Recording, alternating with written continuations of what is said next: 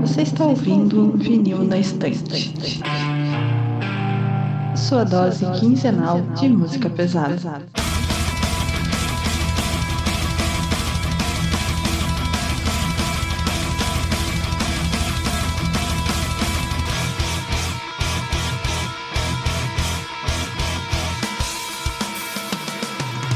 Olá, eu sou a Carole. Eu sou a Carol. Eu sou o Lucas. E eu sou o Sandro e voltamos com mais um episódio do Vinho na Estante Podcast. Dessa vez para voltar para nossa série de álbuns conceituais, dessa vez com o álbum Invisible Circles do After Forever, um álbum polêmico na discografia da banda entre os fãs. A gente descobriu isso durante o processo de divulgação e, e do, do, episódio. Mas hoje vamos aqui, né, naquele mesmo esquema que a gente faz sempre, vamos debater tanto a, as músicas, mas principalmente o conteúdo lírico, né, a história por trás do álbum, o conceito, discutir um pouco aqui sobre abandono parental, é, criação, pessoas que não fizeram terapia, né. Vamos aqui descobrir o poder que uma terapia poderia ajudar nessa família aqui. Tudo isso com ao som do After Forever.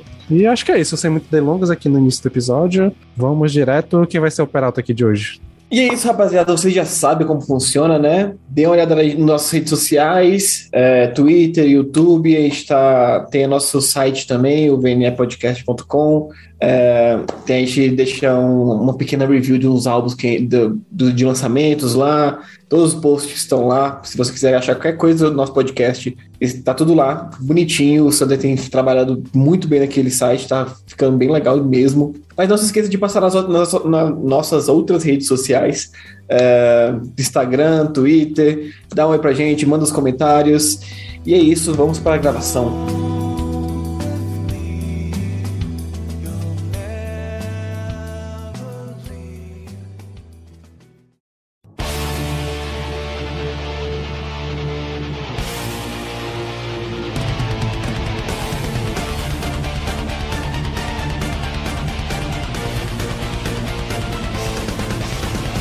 Bom, então é isso, pessoal. Vamos começar. E antes de entrar nas músicas do álbum em si, Carol, você que vai ser a representante hoje da banda, explica aí pra gente o que, que estava acontecendo com a banda After Forever no momento que eles lançaram Invisible Circles. Bom, para quem não sabe, o Mark Jansen do Epica, ele era o guitarrista do After Forever. Ele começou é, a carreira musical no After Forever, mais ou menos lá no, no meio dos anos 90.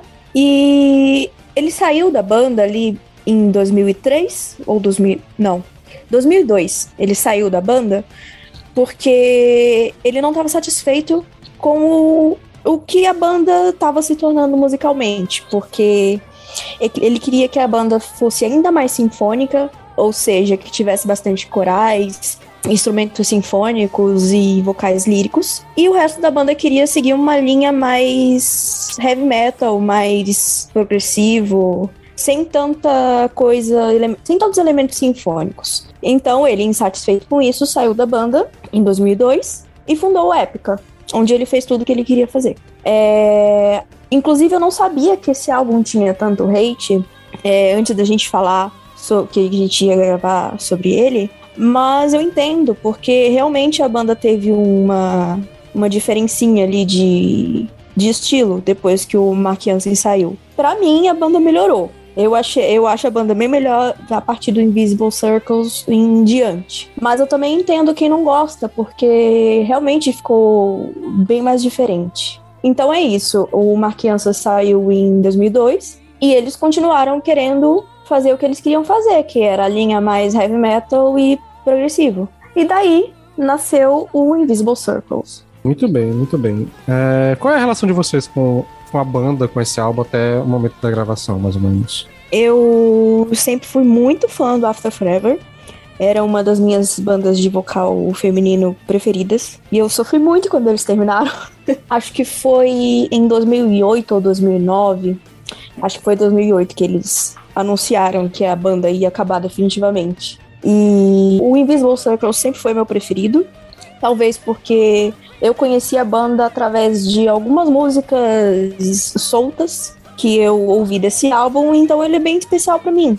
É, cara, After Forever eu nunca tinha parado pra ouvir um álbum inteiro. Acho que eu vi uma, uma música ou outra ali, sim, mas eu não lembrava. Eu, eu, tenho uma relação boa com a Flor, né? Tipo assim, eu, por causa do Arion, eu conhecia muito, muito a Flor de lá só. Então, assim, eu gostava, eu gosto muito da voz dela. É, eu, eu, já sabia da, da, existência da banda After Forever, é, mas eu nunca tinha parado pra ouvir nada inteiro da, da banda e tal. Eu acho que eu ouvi alguma coisa, tipo, há, sei lá, uns oito anos atrás, eu não tinha gostado. Porque foi a época que eu tava mais viciado em Arion e eu parei pra ouvir um pouco de cada vocalista convidado, assim. Eu ouvi After Forever e fiquei tipo, é, não é pra mim. Mas é isso, é a primeira vez que eu tô ouvindo um, um álbum completo do, da banda. Eu tive uma fase em que eu ouvi muito After Forever. Ali em 2012, eu fiquei alguns meses escutando muito. É, escutar muito mesmo, escutava todos os álbuns. Não lembro qual era o meu favorito, talvez seja o fosse o Invisible Circles mesmo, porque reescutando ele, eu identifiquei várias músicas que eu gostava muito na época. Porém, é uma banda que, para mim, ficou muito restrita a essa época da minha vida e depois eu nunca mais escutei. Eu fui reescutar agora pro episódio e eu acho que depois do episódio ficou assim, essa sensação nostálgica e tal, mas eu não vou escutar de novo. E.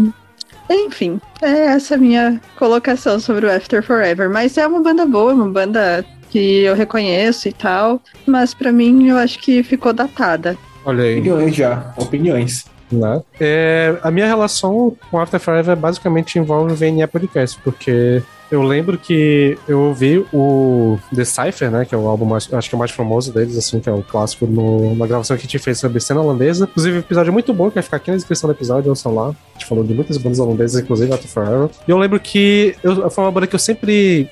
Sabia que existia, principalmente na época que teve toda a, o rolê da entrada da Florence no Nightwish e tal. Eu lembro que eu fui ouvir algumas coisas do Revamp e tal, fui ouvir algumas coisas do, do próprio After Forever na época ali, tipo 2011, né, 2012 mais ou menos, e assim, eu não curti tanto, achei, ah, né? Eu fui mais pra ouvir como é, o que que a, como é que era o vocal dela do que pra ouvir a banda em si, então eu acabei ouvindo algumas músicas outras, até quando eu ouvi, né, o The Cypher com o episódio de cena holandesa que a gente falou e tal, e eu gostei, eu lembro que eu gostei bastante, só que assim, de lá pra cá, eu não ouvi mais. Desde, sei lá, não lembro quando foi que a gente gravou o episódio, ano passado.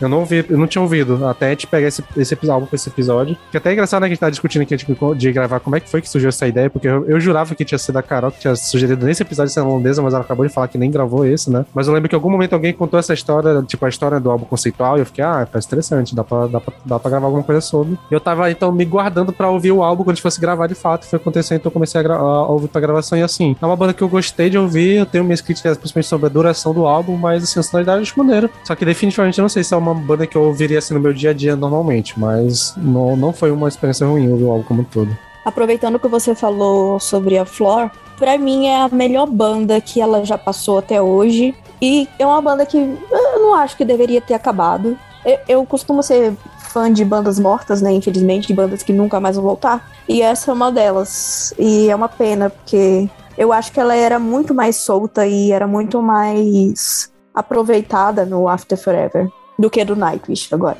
Bom, isso eu acho que todo mundo concorda, né? Até no episódio de Nightwish discutiu muito isso sobre o lance da, sobre o lance da expectativa que tinha em cima dela e tal, todo esse vocal. E realmente aqui eu vi ela cantando. Eu não sei como é que era nos outros álbuns, que eu já não lembro, que ela, eu lembro que ela usava mais o vocal peixe, porque ela já tá bem mais. Uhum. Bem mais usando uma voz mais, sei lá, não sei exatamente dizer, mas uma voz mais. Sim, no início da banda era bem mais lírico. Até ela usa o lírico mais pra, como se fosse personagem, né? Quando ela vai contar com Exato. uma personagem específica, ela usa mais essa voz lírica. No normal, no, normalmente ela usa essa voz mais. Eu não sei se é a voz de peito, de cabeça, ela é a voz normal, entre aspas, né, dela. E então, é, acho que é essa parte das nossas impressões pode ir por aqui. Eu queria só, agora, tu, Carol, de novo, dar um resumão pra gente sobre o que que fala Invisible Circles, esse terceiro álbum, né? O terceiro álbum da banda. Ai. É, bom, é, dando um resumão mesmo da história do álbum, é a história de uma criança, de uma menina, que tem uma infância bem conturbada devido aos seus pais. E é, a história é contada toda do ponto de vista dessa criança, que sofre com a negligência dos pais. E aí, durante o álbum Lendo as Letras, você descobre o porquê que os pais são assim, o que, que aconteceu antes dela nascer, e é isso, você vai descobrindo a história Ela é toda início, meio e fim certinho. É, o final do álbum é o final da história. E é isso. Pois é, e pelo que eu, pelo que eu fui fazendo pesquisas, tem até umas teorias de conspiração, a gente pode discutir um pouco melhor depois. Mas eu tenho uma parada que acho que é a primeira música, né? Tem uma galera que acha que a primeira música é o final da história, que ela se passa anos depois e que a menina matou os pais delas e tal. Eu achei meio. É, isso aí eu não sabia, não, viu? É, eu, Essa eu, teoria aí. eu vi essa teoria e eu achei assim, tipo, se forçar a barra dá, mas eu acho que. A gente vai até falar um pouco disso. Eu acho que quando ela fala sobre se desfazer e tal, acho que é mais uma parada simbólica do que literal. Mas a gente pode falar um pouco mais sobre Nossa, isso eu depois. nunca tinha ouvido falar nessa teoria aí, não. Mas assim, só pra gente é, falar né, da banda antes da gente entrar, durante esse álbum, a formação da banda era o excelentíssimo guitarrista e vocalista Sander Gomans. Eu só falei isso dele porque é meu nome, eu não faço ideia se ele é realmente uma boa pessoa, espero que seja. Mas eu, eu acho que é ele que te falou que ele tinha se, rolê, eh, se envolvido num rolê com a Amanda Somerville e deu uma treta. Foi assim. exatamente por isso que a banda acabou. fofocas, fofocas. Ok, Então. né? Então, ok, só o no- nome maneiro, mas apenas o nome. É, eu ia contar a fofoca agora, mas você me Não, pode, interrompeu, pode, então pode adiante. Pode Acho que nem contar. vou entrar no episódio, nem vale a pena. É, mas é o seguinte, ele era namorado da Flor. Só que aí ele conheceu a Amanda, Amanda Somerville. E aí eles começaram a namorar e ele largou a Flor. Aí a Flor ficou putaça. Aí eles estão casados até hoje, têm filhos, inclusive. E foi bem nessa época que a banda acabou, eles alegaram várias divergências, não sei o que, não sei o que lá, mas dizem as más línguas que a, que a banda acabou por causa dessa treta aí entre esses três. Isso aí, né? Uhum. Fofoca de Caraca. Natal. Eu acho que fofoca de me- metal europeu sempre tem que ter, deixar no episódio. Tem- sempre tem que ter fofoca, é importante. Ela edifica o ouvinte. Por Exatamente. que só os europeus? Não, é porque é mais interessante, né? Porque é fofoca, fofoca de metal, sei lá, BR. brasileiro é um saco e a, a americana é mais chato ainda. Então, assim, europeu é legal. Pelo menos tem um ar de novo, né? Aí, beleza. Eu, o Sanders Gomes, guitarra e vocal. O Luke Van Gerven no baixo. A Florence no vocal. O André Borgman na bateria. O Lando Van Gils no teclado. E o Bas Mars na guitarra e vocal. Acho maneiro que os nomes holandeses são meio que quase brasileiros, né? É, é bem engraçado. Aham. Lando, André e tal, Sanders. É a mistura de brasileiro com alemão, tá ligado? Coisa bem estranha. E é com essa formação que eles lançam em 2004 o álbum Invisible Circus, que agora vamos falar um pouco mais sobre as músicas individualmente.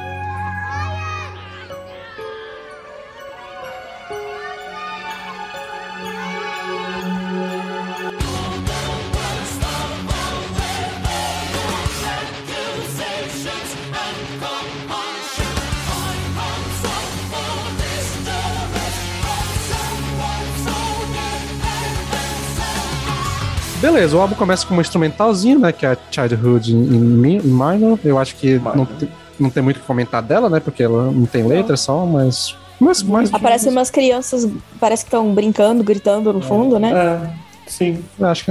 Eu suponho que não temos muito o que comentar dela, então a gente pode primeiro. Bem Já pra- vibe Thomas Holopine. Uhum. Então acho que a gente já pode ir direto pra primeira faixa, de fato, que é a Beautiful Emptiness. E aí, galera?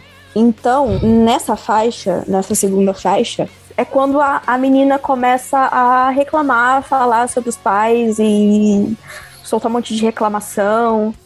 E tem aquele clássico dueto Bela e a Fera, né? Como todos, todas as bandas de. quase todas as bandas de sinfônico têm. É, com gutural e, e o vocal feminino mais lírico. Pô, a música é basicamente isso, né? Então, sobre, sobre a letra dessa música, é, agora que o Sandra falou que talvez seja depois dela ter matado os pais, já seja tipo o começo da, o começo da o começo do álbum seja o final, tipo assim, sabe? Eu acho que faz um pouquinho de sentido, porque nessa faixa é a faixa que a criança tá mais puta, assim, né? Tipo, tipo de raiva Uhum. mesmo, né? Porque, cara, durante o álbum todo, assim, ela meio, tipo, é a criança dando um sentido meio, tipo, triste, a visão triste da criança e ela sendo mais passiva. E nessa faixa, tipo assim, já começa com You're the worst of all. Tipo, falando mal, mal pra cara dos pais, assim, You don't allow me a single place, nor any love into your lives. Tipo, ela, ela, ela é muito mais direta nessa faixa, sabe? Não sei, essa faixa é realmente muito mais direta aos sentimentos da criança, de tipo assim, cara, vocês nunca me amaram, nunca vão me amar mesmo, né? E depois, durante o álbum, é uma coisa muito mais tadinho de mim, tadinho de, disso e tal, e por que, que vocês não me amaram e tal. É uma coisa muito mais passiva. E nessa, nessa primeira faixa é uma coisa muito mais. Direta, né? Direta, é. uma coisa muito mais. Meu Deus. Eu, eu, acho que até uma coisa que corrobora, pelo menos com essa parte de. Eu, não, eu digo não de matar, né? Mas de ser uma música que se passa depois já. Porque até acho que a linguagem dessa forma até que uma road ela não ser tão passiva, assim, eu acho que já é ela adulta pensando sobre isso, não uma criança reagindo. Acho Sim. que essa é a diferença principal. Pelo menos que eu consigo ver que faz sentido. Que de fato, aqui na. na... Já eu acho que é ela ainda criança aí. É porque, porque como eu falei, é, o álbum segue o início, meio e fim, né? É cronológico. Criança e ela vai crescendo. Eu não acho que essa teoria faz sentido, mas ok. Não, é, eu acho que no sentido até porque a próxima, como a próxima música ela já vai falar pro passado, talvez ela que, tipo, faz sentido de a história cronologicamente começar a partir da próxima e encerrar com essa. Pois é. Não, é porque, tipo, no final ali, é, ela fala assim, I will be released from your accusing eyes and torrents of verbal abuse. Tipo, pô, sabe? Já tá falando uma coisa muito mais que uma criança não. Verbal abuse. Né? Criança não, não tem esse vocabulário, não, velho. Então, assim, eu acho que faz sentido que essa seja a faixa que depois de mais velha ela tá pensando sobre o que aconteceu, sabe? Tipo assim, ela falou: It said, My life has been like hell so far. It said that you're the, the cause, and I'll be curing this beautiful empty world. Tipo assim, é uma coisa muito mais. Como posso dizer? Depois que você faz cinco anos de terapia, você tem, você, você tem esse sentimento de caraca, velho. É tudo culpa deles mesmo, né? Então você fica com aquela raiva ali meio parada. Mas enfim, é, é, é, um, é uma das, das possibilidades mesmo. Caralho, alguma coisa a falar sobre essa faixa, a letra dela e tal? Não sobre a letra, não, mas é uma das músicas que eu mais gosto do After Forever. É uma música que eu não lembrava que eu gostava, então quando eu fui ouvir ela já no começo do álbum, eu fiquei, ah, eu gosto dessa música. Então, mais a letra e essas teorias já fosse a Carol de 10 anos atrás, eu estaria discutindo isso, mas. pra mim, hoje não. É só vou escutar a música mesmo e focar em como essa música é boa como uma faixa isolada mesmo. Beleza, então acho que eu vou trazer de novo ao debate da letra, porque é as últimas duas linhas que meio que usam para justificar essa teoria do, do que ela tá matando os pais, que ela termina com enquanto a, a vida flui fora de vocês e me isenta para sempre. Mas eu acho que, nesse sentido, acho que é mais até que o Lucas falou, de talvez ela ter passado por um processo terapêutico e durante esse processo ela teve que entender que ela precisava desse processo de morte simbólica dessa relação que ela tem com os pais dela. Então, a partir do momento que ela consegue se desvencilhar dessa figura e, e, causar essa morte, seja cortando contato, seja, sei lá, tendo uma discussão mais séria, jogando isso na mesa, não sei. Existe várias estratégias para isso, mas essa faixa é, essa agora parte... faz um pouco mais de sentido. Ou até, ou até eles envelhecendo mesmo, né? Tipo assim, pô, Wildlife flows out of you e, tipo, a gente vai perceber durante, a, durante todo o, o álbum uma coisa que os dois, que os dois queriam muito, assim, tipo, deixar bem claro que o pai e a mãe queriam muito, é, tipo, é viver a vida de jovem e ter uma vida de, de sei lá, gastar tem dinheiro. Tem compromisso de ter um filho. Exatamente, tem compromisso de ter um filho e gastar dinheiro e aproveitar a juventude. Agora, aí agora fala, wildlife flows out of you and exempts me forever. É tipo, eu gosto de ficando velho, é isso. Tipo, eu acho que não necessariamente sobre matar, mas acho que é mais de. Tá vendo aí, ó? Vocês fizeram merda pra caralho, vocês estão morrendo de velho e agora eu tô livre de você, do, do mal que vocês me fizeram e eu posso ver minha vida, algo assim. Pois é, eu acho que é algo nesse sentido, assim, de dessa morte simbólica de cortar a relação para conseguir ficar de boa. Mas a gente pode ir discutindo se isso faz sentido durante o episódio, nas outras músicas, né? Não sei, a gente vai vendo aí. Mas eu acho que faz sentido, assim. É, e sobre a música, sobre a música em si, eu também concordo que seja uma das melhores do álbum, assim. A, a voz da, da Flor, ela realmente é pedida para ter as notas altas pra caralho, né? E, e no começo eu fiquei, caraca, em nenhum momento as notas vão ficar baixas, né? Incrível. Mas. E me deu um pouquinho de agonia, mas depois eu superei. E eu gostei bastante do vocal, do vocal gutural do, do mano aí, eu não sei qual dos dois que é, né? Que tem dois vocais ali, tem o guitarrista e. É, o guitarra, guitarra, os dois guitarras são, são, são vocais, né? Então, assim, eu não sei qual dos dois que estão fazendo o vocal Bela e a Fera aí, mas o, o, o vocal gutural. É o tá, Sander. Tá, tipo, é, é o Sander, tudo bem, então. Então tá de parabéns ele, porque é muito, tá, porque é muito bom. Muito bom Inclusive, uma dúvida que eu fiquei que antes do. Enquanto o Mark tava na banda, ele fazia os guturais ou era o Sander também que fazia? Putz, eu não lembro. Mas eu acho que era o Mark sim. Porque Aí depois que ele saiu, o Sander que assumiu o ponto. É, porque esse, esse, acho, tá? esse sendo o primeiro álbum dele fazendo gutural, acho que tá muito bem feito. Eu fiquei nessa dúvida mesmo, sim. Inclusive, para quem quiser ver é, o show dessa época, dessa turnê, Tem no YouTube, é o Pink Pop de 2004. Tem o show completo. Eu vi uns anos atrás, não sei se tiraram. Mas vale a pena procurar. E puta que pariu. Muito foda a Flora ao vivo cantando as músicas desse álbum. Eles estão com a roupinha azul no, no show? Eu acho que estavam, viu? Faz, faz anos que eu vi no YouTube, mas eu acho que estavam sim. Então, né, nessa época a questão da estética foi uma coisa que pra mim eles não acertaram. Bom, e falando da música, é, eu concordo também. Eu acho que esse álbum, eu acho que como todo o álbum, ele começa muito bem. Acho que as primeiras músicas são muito boas. Eu acho que essa primeira faixa ela dá uma boa vinda muito legais, principalmente pra quem a gente, né, que teve essa experiência meio que de ouvir pela primeira vez. Assim, já é o segundo álbum que eu ouço, né? Mas assim, acho que ela Uhum. abre muito bem. Ela começa meio cadenciada e tal, depois vai vindo os riffs mais pesados e traz, e traz os riffs legais e tal. E até uma coisa que eu fiquei até na dúvida quando tu falou do ah, o Mark saiu porque ele queria uma parada mais sinfônica ainda e tal. E tipo, acho que até bem sinfônica. E não é tão diferente assim, por exemplo, do que o Epica vai fazer no primeiro álbum. Assim, até no estilo de riff e tal. Eu achei que tem. Pô, mas um- você pegar os primeiros álbuns do After Forever e comparar com o Invisible Circles, realmente, antes era muito mais sinfônico. Eu acho que eles fizeram até num ponto legal, assim, tipo, tá maneiro. Então, eu acho perfeitamente equilibrado. Sim, sim. E o, o Lucas falou, mas eu também concordo. O, o fica muito maneiro, principalmente quando ele faz aquele never, never, never que é repetindo. Fica, tipo, um riff ficou maneiro essa parte da música. E uma parada legal também é a, é a transição, né? Que ela, ela tem uma transição muito interessante. Eu Acho que as três primeiras faixas, seguinte, né? né? Tipo, elas passam assim que tu nem percebe quando é uma ou outra. Eu acho que o álbum, o álbum como um todo tem isso, mas nessas três primeiras faixas acho que isso funciona muito bem. Uhum.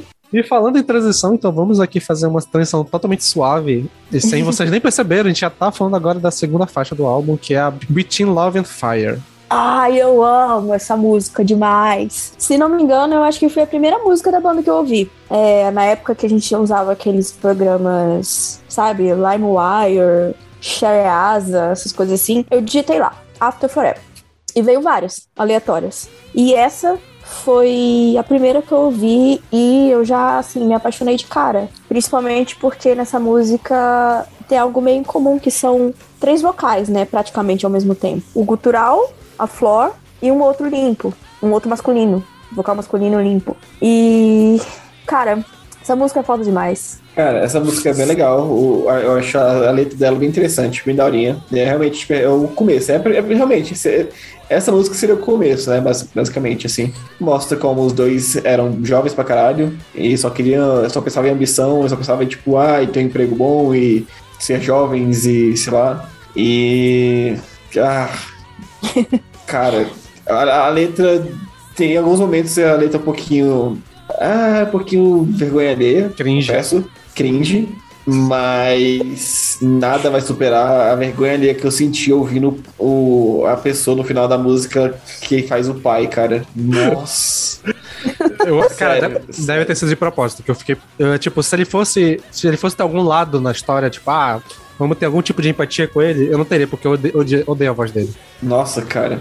Sério, tipo Esse- assim. o sotaque, o puxada do R dele, nossa, vai tomar no cu. Nossa, é muito, nossa, é muito ruim, cara. E tipo, eu, eu me recuso a, a- acreditar que tenha sido tão ruim de, de propósito, cara. É muito ruim, velho. Tipo, a mãe falando é tipo normal, beleza, é uma pessoa que, sei lá, é uma atriz que fez um voice actor, voice acting ali de boa, suave. Agora o pai é muito ruim, me dá vergonha, muita vergonha É dele. tipo aquele, Não. aquele, aquele pai do, do Twisted Sisters, do, dos clipes lá. É, tipo isso, cara. Nossa, quando ele fala, I haven't got the time to raise a brat.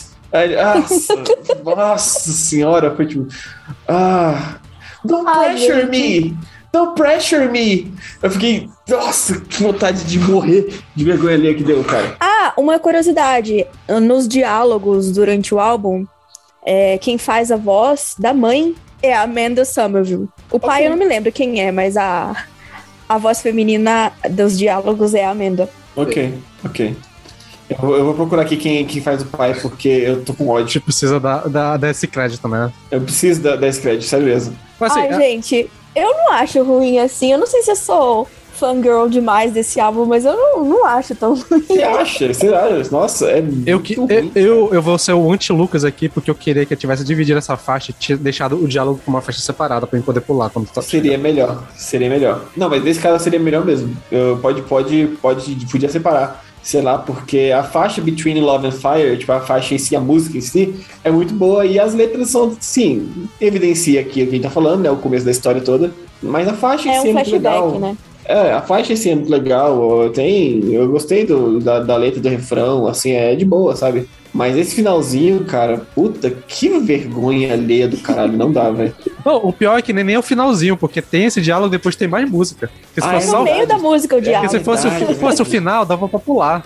Pô, beleza.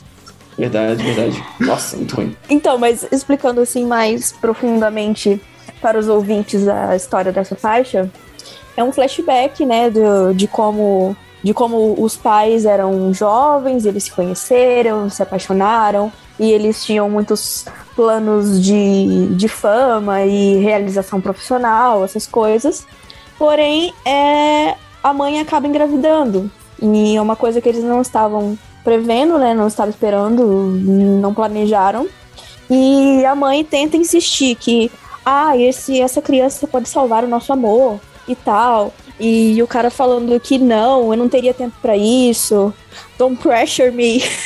Nossa, cara. É, então, a, a faixa é basicamente isso. O pai não concordava e a mãe achando que a criança ia ser a salvadora do relacionamento deles. Eu acho que até uma coisa que a gente pode discutir sobre esse tema em si, né? Que é uma parada que assim, é uma parada que existe muito no Brasil, né? Essa, essa ideia de que um Sim. filho pode salvar uma relação e que seria a solução, né? Tipo, é uma parada bem, bem assim, difundida eh, no Brasil, principalmente por causa da história, né? Da- de como funciona a, a dominação, a colonização. Abandono parental? Não, ah, não digo nem de abandono, mas digo até na questão de colonização e tal, essa ideia de, do, tipo, de machismo estrutural também, que sempre, tipo, essa ideia de que pra, pra mulher conseguir ter uma coisa na vida tinha que casar com um cara e uma forma de conseguir isso era ter um filho, então, tipo, os- o filho sempre foi usado, tipo, essa imagem né, do bebê sempre foi usada como uma figura de troca de interesse e tal. Isso, principalmente, por todos lá, né, sempre, foi, sempre teve um incentivo muito forte em cima disso. E é muito doido que aqui, tipo, ao que dá, entender. Tu ia falar uma coisa, Carolina? Normalmente? Não, eu ia aproveitar o gancho do que você falou, porque realmente, tipo, é muito comum. É, eu já conheci várias pessoas que estavam tendo algum problema no relacionamento, e daí, não, mas agora a gente vai ter um filho, como se isso fosse a solução do problema. E como isso fosse trazer a solução pro problema que o casal tá tendo. Que essa criança fosse trazer, sei lá, inspiração, esperança, uma nova vida pro casal. E daí não é bem assim. E todos sofrem nesse processo, o casal e a criança que tá vindo aí. É, que já vinha aí com uma pressão fodida de ser a salvadora de uma relação, né? Eu queria Eu dizer lembrei que- daquele meme do cara que, que ele cobre um, um buraco no num tanque de água com a com durex. Não sei se vocês conhecem esse, esse meme. Sei, sei, sei. É, é bem isso mesmo. Queria, dizer que em 2019 eu saí com uma menina que ela. Menina, né? Uma, uma, uma mulher. que, Sei lá, eu tinha. Em 2019 eu tinha 2000 e. eu- Caralho. Em 2019 Caralho, eu tinha aí. 27 anos, 26 anos. E eu saí com a mina, que ela era dois anos mais nova que eu. E ela falou que tava com um filho de um ano. Eu falei, sério, cara, que legal e tal. E como que é e tal, o teu filho? Ela, ah, eu tive o filho com o cara porque eu não queria que ele terminasse comigo. Aí eu, o quê? Aí ela, é, pois é, a gente namorou um tempo, aí a gente- ele terminou. Aí uma noite ele me chamou pra casa dele, a gente transou, só que eu tinha furado a camisinha e a gente teve um filho. Aí Ela eu, furou de propósito? é, e ela me contou Puta isso, que tipo, pariu. ela, ela me contou, tipo assim, como se estivesse contando co- o dia que ela foi passear no parque, tá ligado? Aí eu fiquei, e aí? Aí lá, agora meu filho, eu amo muito meu filho, tem um ano e meio, mas eu não tô mais, é, é, é, eu não tô mais com aquele cara e tal. Eu falei, Ah, massa. legal, Aí, vou ver e te aviso. E, cara, Eu isso só passa, saí com ela uma vez só. e esse Vou passa, ali comprar cigarro e já volto. e isso passa muito por aquele rolê que existe nessa luta, principalmente da, da esquerda no Brasil, de educação sexual e sobre isso. Isso passa muito disso, que era um tipo de informação que se a gente soubesse desde criança, tipo, nunca que alguém faria isso de propósito só pra aprender alguém. Tipo de informação que poderia ser trabalhada né, desde cedo e não é discutido e que fa- faz pessoas é, terem esse tipo de pensamento. Até É, é porque, né, é, pegando se já que o Sander tá falando da realidade brasileira e tal, quando você vê que no Brasil as pessoas, as mulheres se tornam mães muito cedo, né? E principalmente em áreas periféricas é, tem essa questão da gravidez muito cedo. E muitas vezes é porque realmente ela acredita que assim vai ter um relacionamento estável, assim vai fazer o cara que ela curte ficar. Às vezes é uma gravidez até planejada, mas planejada de uma forma sem estrutura nenhuma. E. Uhum. Enfim. E esse episódio Ai, tá é patrocinado vendo. por Quebrando o Tabu do Metal. Estão ouvindo? É o som do tabu quebrando. ah, gente, por isso que eu amo esse álbum, tá vendo? É uma história. Porra, é uma história real, não é história fantasiosa. Não que eu não gosto aí, de histórias fantasiosas também. Calma, pessoal do Power Metal. Mas, porra, é uma história real que acontece no nosso país e acontece em outros países aí do mundo também. Sim, e, e voltando pra música, né? Pra o contexto da letra, na verdade, da história, eu acho uma. É, assim, dá pra entender que eles eram. Tipo, o relacionamento deles já tava na merda desde antes, né? Que eles durante a música toda eles falam que eles. O que mantém eles juntos é meio que a ambição de chegar em algum lugar juntos, mas não porque eles estão afim de ficar um ponto, né? Tipo, eu vou falando que enquanto as profissões deles foram se desenvolvendo, eles foram se afastando mais, mas se mantinham juntos porque os dois tinham essa mesma ambição. E, esse. Até o, a música, né? Between Love and Fire, o fogo, né? Que eles citam é essa questão do, da ambição de chegar mais longe e tal, e que a, a nossas metas são distintas, mas o fogo é compartilhado e tal. Mas isso acaba fazendo eles virem para um lado individualista cada vez mais. E a gente vai depois descobrir porque tem todo o rolê individualista entre eles e tal. Mas acaba tendo esse, essa parada inesperada, que foi a, a, gravidez, e que acaba fazendo esse momento de decisão. Se eles vão ter um filho ou não, e acabam. Depois a gente vai descobrir que eles resolveram manter, mas o pai bem não querendo, né? Tá muito claro que ele não queria ter esse, esse filho. E falando da música, tirando a parte dos dos diálogos que poderiam ser extintos. Ou podia estar só numa faixa separada, que eu acho que ficaria maneiro pra entender, uma introdução, né? Acho que até antes, mesmo sendo no final da música, né? A gente vai descobrir que eles ficaram. Teve filho, mas se fosse antes até ia dar, ia dar um efeito legal, tipo, mostrar o final da história pra depois começar a falar como é que ele chegou lá. Mas assim, tirando essa parte, eu acho a música muito boa. Acho que o, a melodia do refrão é muito maneira. Talvez seja a minha melodia favorita. E eu acho que eu já conhecia essa música antes de ouvir no álbum, porque eu lembro que eu reconheci. Então esse refrão é sei lá, é, tem algum outro refrão esse aqui é bem parecido. Mas eu achei muito maneiro, assim, e a, e a Flota tá mandando muito bem no vocal, a interpretação dela é muito boa também e tal. E a parte que tem. É que eu fiquei muito confuso na hora que eu fui ler a letra, que lá no final tem uma parte que vai, eles vão fazer uma harmonia, que são os três vocais ao mesmo tempo. E, tipo, a letra é muito bagunçada, eu não tinha porra nenhuma. Eu tive que ler umas cinco vezes diferente pra conseguir ler o que tava acontecendo. Mas ficou legal a parte da, da, da harmonização ali, que é o, o, limpo. Que até a Carol falou mais cedo, né? Que é o, o, limpo, o limpo da Flor, o limpo masculino e o gutural.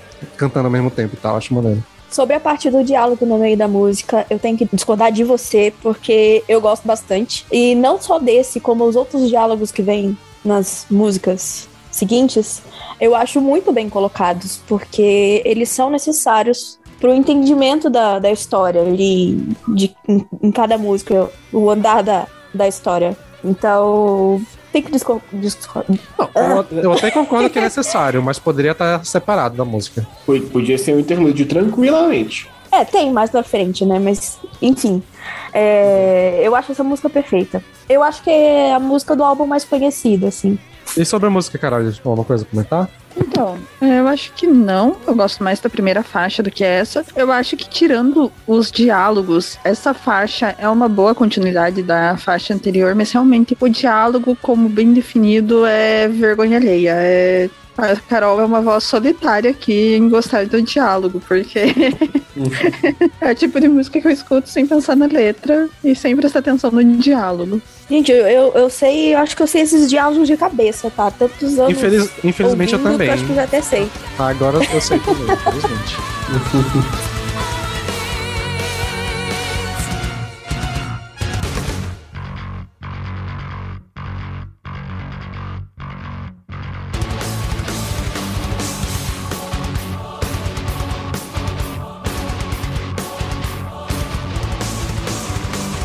E tal qual a transição de uma música para outra, já estamos agora em of Fidelismo, que é a próxima faixa. Sobre essa música, a história ela dá uma avançada de uns oito anos, mais ou menos, e a criança já tá maiorzinha e é, é, é uma parte que ela faz um um meia-culpa, mesmo não tendo culpa de nada, né? Que ela fala: Ô pai, ô mãe, tem tanta coisa que eu não entendo, eu vou fazer o melhor que eu posso, não me culpe pelas coisas que eu não fiz. é, pare de gritar e me ame. E ao mesmo tempo tem é, as falas da mãe, né? Que, que ela fala que você é a causa do meu cativeiro doméstico. É exatamente isso que ela fala. É, sacrifiquei minha beleza, minha liberdade, meus sonhos, meu eu independente. E também depois entra o pai, na, na história, né? Porque desde o início nós, nós vimos que ele já estava bem desgostoso com a, com a ideia de ter um filho. Isso só piorou, né? Claro, depois. E ele também fala um monte de coisa para criança. Tipo, uma vez tivemos uma vida e agora temos você. O Salvador do Amor é uma catástrofe. Então eu acho essa música, a letra bem, bem pesada, assim musicalmente falando, é maravilhosa, mas a letra, assim, é, eu acho bem. Putz, caralho, foda. É, enquanto eu ouvia, eu essa música, eu, fiquei, eu fiquei tipo, é, caraca, que bom que meus pais são, são gente, né? Porque, porra, o que, o, que, o que essa criança ouviu dos pais.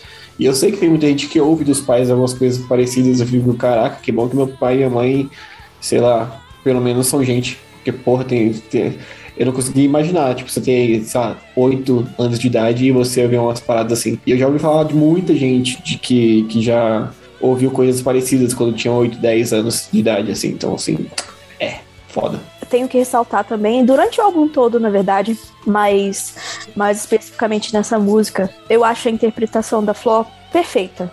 Porque dá para perceber a diferença de entonação quando ela canta as partes da criança e as partes da mãe. E essa música é, é o que representa perfeitamente essa, essa diferença de interpretação que ela faz. Carol, quer alguma, alguma coisa para falar da letra, só por enquanto? Da letra, eu acho é, mais um momento quebrando o tabu, mas é essa alusão a pecado, ela me faz pensar muito em como tem essa cobrança cristã, né, na nossa cultura, de que o filho é a realização do pai, ali tem essa visão individualista deles, mas eu acho que é algo cultural mesmo, do filho como alguém que deve alguma coisa aos pais, do filho como alguém que vem para realizar o que os pais querem que ele faça, porque os pais deram a vida a ele, assim. E daí essa alusão ao pecado na, na letra é o que o que me fez pensar assim mais nesse sentido, que é uma cobrança que a gente vê diariamente. O Lucas falou que já soube de pessoas que escutaram isso, mas assim, eu realmente conheço pessoas, eu tenho amigos que os pais já falaram coisas na linha do que tá nessa música aí. E, enfim, eu acho que da letra é uma letra bem pesada nesse sentido. E a interpretação da Flor nessa eu acho que é o ponto alto do álbum todo mesmo. Uhum. Como a Carol falou, é impecável nessa. Eu acho que ela consegue dar muito bem o peso que essa letra tem. Eu concordo com o que vocês falaram. Inclusive, acho que eu vou. Acho que nessa música vai ser o meu momento palestrinha do episódio. Porque eu acho que essa é a minha música favorita, assim, musicalmente falando, e a letra também eu acho que ela é mais interessante. E eu tô até na dúvida aqui de como começar, né? que eu tenho algumas coisas pra falar de cada personagem, basicamente. Mas acho que até isso que vocês estavam falando, de vocês já ouviram, é, tipo, ah, eu conheço, eu sei que tem pessoas que já ouviram coisas assim. Atualmente eu estou trabalhando no Tribunal de Justiça aqui do meu estado e eu trabalho na, em audiência de conciliação com pais divorciados que estão disputando a guarda de crianças. Então, esse tipo de temas são coisas que eu meio que trabalho diariamente e, assim, é mais normal do que a gente imagina esse tipo de coisa serem faladas para crianças, esse tipo de coisas serem internalizadas e tal. Então, eu acho que eu vou começar primeiro com a criança é, aqui, é, até usando o que vocês falaram, que ela tem uma, uma coisa de fazer uma meia-culpa, né, de, de falar um pouco sobre sobre como se ela tivesse culpa de alguma coisa, assumindo essa culpa. E isso aqui eu acho que é muito bem acurado de quem escreveu essa letra, porque no, no, desenvolvimento né, psicológico, durante essa fase de oito anos, mais ou menos, que a gente chama de. Eh, tá ali entre a fronteira da segunda e terceira infância, mais ou menos a terceira, basicamente. Só, só um adendo. É, de toda, todas as faixas do álbum são escritas majoritariamente pela Flor. Olha aí. Então ela é uma puta compositora também. E realmente é, eu, eu, eu, imagino que ela deve ter tido ou algum tipo de experiência parecida ou algum estudo sobre isso, porque é muito bem apurado nesse sentido. E, e até continuando, nessa período de desenvolvimento, as crianças ela têm uma tendência à psicologia egocêntrica. É meio que para ela é um pouco difícil de separar o que acontece fora da cabeça dela com outras coisas, e meio que tudo que acontece em volta dela, ela tem uma tendência a achar que é por causa dela. Isso é uma coisa natural, desenvolvimento, todo mundo passa por isso numa fase da vida. E além disso, é, nesse período também existe uma parada chamada pensamento simbólico, que é basicamente se a criança lá não entende alguma coisa, não sabe por que aconteceu, ela vai inventar motivos para que façam sentido na cabeça dela para isso. Então, provavelmente aqui a gente consegue ver que ela assume essa culpa porque ela de fato acha que ela é culpada, porque se a mãe ou o pai não estão dando amor pra ela porque ela não fez o suficiente para isso. Isso é um pensamento muito comum de crianças nessa idade, de achar que, ah, se, não, se eles não estão fazendo isso é porque eu não tô fazendo o suficiente, eu tô fazendo alguma coisa de errado. E também tem a questão dessa coisa da culpa, né? Uma coisa que a gente trabalha muito é essa coisa de pais conversarem sempre com os filhos para tentar, principalmente em separação, nesse momento de separação, de conflito, de sempre tentar explicar pra criança que não é culpa dela, mesmo que ela não tenha feito nada, ela sempre vai assumir a culpa disso. E tanto nessa música, mas acho que o álbum todo, nesse desse estágio onde ela é criança, ela vai sempre trabalhar com essa questão de, de culpa e tal, e isso faz muito sentido, acho muito bem curado. Na questão da mãe, eu acho que aqui a gente consegue ver uma parada que é projeção, né? Ela meio que projeta na, na filha dela todas as frustrações que ela teve por, primeiro, não ter conseguido salvar esse relacionamento que ela tinha projetado, que a filha ia trazer, e também por toda a questão profissional que ela não alcançou, que ela achava que poderia se não tivesse um filho. E ela acaba projetando tudo isso na filha, essa culpa que ela tem. E é uma coisa até que, por exemplo, esse tipo de coisa de falar para filhos é uma parada. Até existe na cultura pop, é, citando aqui uma série que eu sei que pouca gente gostou, que é Cavaleiro da Lua. No, acho que é o episódio 6 ou 7, que é o que passa no manicômio, tem um flashback dele falando que a mãe dele, é, tipo, tem uma, uma cena parecida em que o, irmão dele morreu e a mãe culpa ele por causa disso e ela acaba projetando toda a frustração que ela tem no filho e, trata, e começa a tratar ele mal a partir daí. E é basicamente o que acontece nessa música também. Ela tem essa frustração por não ter conseguido salvar o casamento, de ter perdido a carreira e todas essas coisas. E acaba projetando tudo o que acontece na filha. E uma coisa que tinha me incomodado a primeira vez que eu tinha lido a letra, que eu achava que tava meio. não tava muito isonômico, né? Porque meio que fala muito da mãe e filha, mãe e filha, quase não tem um pai falando. E meio que dá uma entender que a sua mãe como fosse vilão, ou tipo, não dando culpa suficiente pro pai também nessa situação. E eu ainda acho um pouco disso, mas eu imagino que, não sei se foi de propósito, mas eu acho que também para passar a impressão de que o pai não tava nem presente para jogar tanta assim a culpa nela. Então, como a é, mãe eu que acho que foi esse caso. Por aí, como a mãe que tinha que lidar com isso mais diariamente, acaba que as frustrações da filha acabam tendo mais, ouvindo mais coisas por ter uma conversa maior com a mãe. Então, e, e esse detalhe de o pai só ter uma fala ali, mas é uma fala tão ruim quanto, é, acaba trazendo essa coisa do pai não, é, não tá nem tão presente assim para poder falar mais coisas horríveis para filho, mas Inclusive, isso se confirma lá na frente, e lá na frente a gente fala sobre isso. É, mas o que você falou da mãe, assim, era o que eu ia dizer também. É, na música anterior, ela estava insistindo tanto para essa criança nascer, aí chega nessa, ela percebe a merda que ela fez e coloca toda a culpa em cima da criança, né? Acho até meio complicado falar que foi a merda só dela, porque tem todo o contexto da situação envolvendo que meio que não, não era só ela ali, né? Não é só ela, mas estou dizendo que essa música é, é basicamente ela e a filha, foi o que sim, você falou, né? Sim. E sobre a música em si, o que vocês têm a dizer sobre ela? Eu adoro essa música, eu também adoro o jeito que, com o passar das faixas, o álbum vai ficando cada vez mais, mais denso, mais pesado.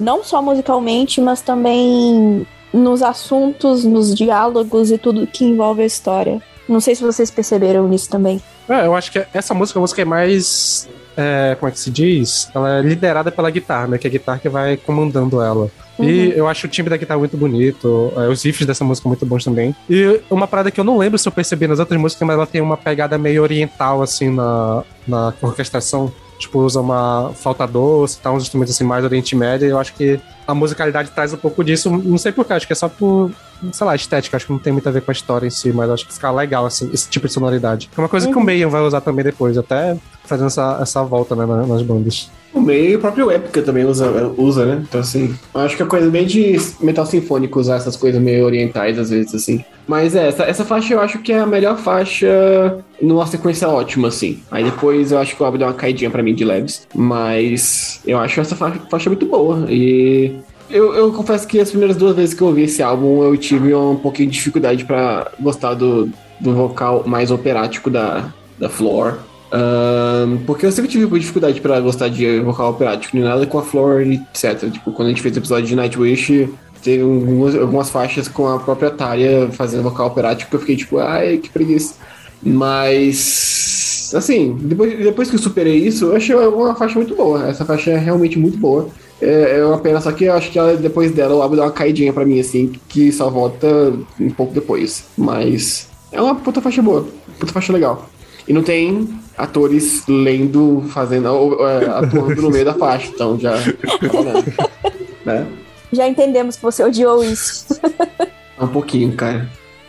O fato de não ter diálogo realmente pesa a favor dessa faixa, mas eu gosto dessa faixa, como eu falei, eu acho que é o ápice da Flor nesse álbum. Eu go- Eu gosto mais dela do que da faixa anterior, realmente uma faixa muito boa. Eu acho que é que consegue sintetizar melhor a relação de melodia e a letra sem precisar dos diálogos que tá incomodando a gente aqui.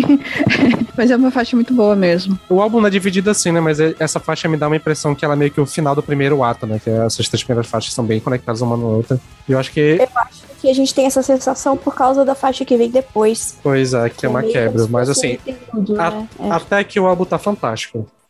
Não tão sutil quanto as últimas transições, nós chegamos agora na faixa 5, Eccentric. É, essa faixa é uma faixa mais é, calma, digamos assim. É só a voz da Flor e um piano. E é, se você lê a letra, você já entende, né? Que, que é a criança, a menina falando, é, lamentando como ela é ridicularizada. E ela é uma criança tímida. E ela é, sofre bullying, é provocada. As outras crianças a provocam. E é uma faixa bem nossa, como eu sou solitária sozinha no mundo. e eu acho uma faixa bem bonita. Eu acho que é, que é um bom é um bom descanso, um bom respiro aí nesse, como você falou, o fim do, do primeiro ato do álbum. As coisas que a Carol escolhe pra respirar, pra descansar, me assustam, gente. Meu Deus. Por quê? Essa é a faixa mais horrível. Nossa, essa faixa, ela me causou mal-estar. Tipo, Nossa, essa faixa é ouvir- linda! A Flor cantando. lendo a letra eu fiquei tipo, meu Deus, que horrível. Mas assim, tipo, é, não que a faixa seja ruim, não é um horrível de que a faixa seja ruim. É porque ela é muito bem feita. Então eu fiquei agoniada com o sofrimento da criança. Tipo, a faixa é tão boa Ah, que eu tá. fiquei incomodada. Agora eu entendi Porque- o que você quis dizer. Sim. Bom, acho que foi a intenção deles, né? Então deu Sim, certo. conseguiram, conseguiram, porque eu achei essa a, tipo, realmente todo o peso do sofrimento da criança, eu acho que tá nessa faixa e a Flor consegue transmitir isso muito bem. O que me fez mal, assim, tipo, realmente fiquei angustiada escutando essa faixa. E pra mim não é um respiro, não foi um respiro, pelo contrário, foi claustrofóbica essa essa faixa, porque eu me senti mal, incomodada, assim mesmo, com a história da criança. Eu acho que essa é o momento em que eu me conectei mais de verdade com o álbum, sabe? Tipo, é a faixa que eu- foi mais difícil chegar ao final por causa dessa angústia que ela me deu. Mas quando eu falei respiro, eu falei musicalmente, não me referi à letra, tá? Ah, sim, não, ela, né, ela é calma, ela parece ser calma. É só piano e voz, praticamente. Aí quando você vê a letra, tipo, é um soco, é, é terrível. Uhum. É, claustrofóbico é uma boa palavra pra falar sobre a letra dessa faixa, porque, porra, é realmente triste pra caralho. Pensar que é uma criança de 8 anos passando por isso é foda. Ah, mas é, essa faixa eu achei ela okzinha, assim. Eu acho que as primeiras duas vezes que eu vi o álbum, ela passou pra mim, tipo, eu nem tinha percebido. Eu acho que ao ler a letra, ela fica muito melhor. De fato, eu acho que ela é uma música que. Assim, eu acho que bem que o Lucas falou, ela, ouvindo só ela passa. Mas assim, lendo a letra, ela ganha um peso todo diferente. E eu também concordo com a Carol. Eu acho que ela é a música que mais, assim, deu pra mim. A primeira vez que eu tava lendo as letras, ela foi que eu consegui me conectar legal. A ponto de eu ficar tristão ouvindo assim. Eu acho que eu quase chorei, assim, ouvindo isso. Porque se tu for ouvir ela na proposta de entrar na história e entender o que tá acontecendo, ela traz assim, por exemplo, dependendo de como foi tua infância, vai te lembrar de algumas coisas que aconteceu contigo, ou te relacionar com o estado de pessoas que tem por aí e tal, de crianças que tu conhece, parentes, amigos, ou no meu caso, no trabalho também, né? É bem comum é, ter casos de crianças que são, ficam se sentindo isoladas depois de uma separação, e é muito raro não ser assim, e bate muito com as descrições, né, quando a gente faz algum tipo de entrevista, eh, algum tipo de intervenção psicológica, a- a- o material que a gente pega é algo nesse sentido, assim, e realmente dá, um, dá uns gatilhos assim, ouvindo a letra, é bem, é bem, bem pesadinha mesmo. E a música até que depois, eh, lendo a letra, eu gostei o refrão, a melodia pegar legal. E a música fez um. Deu uma crescida assim também, no sentido de gostar de ouvir. É, eu acho que só o começo dela que ela demora um pouco pra engrenar. Ah, acho que porque o piano tá muito calminho, acho que depois que o piano começa a crescer um pouco mais. Eu acho que tem até uma parte meio sinfônica também no final. Acho que dá uma ajudada a um pouco de mais de, de atmosfera. Acho que fica legal no final. Do, final, do meio pro final a música fica mais maneira de ouvir. Uhum, tem um, um violino ali no final, né? Que emenda na, na próxima faixa.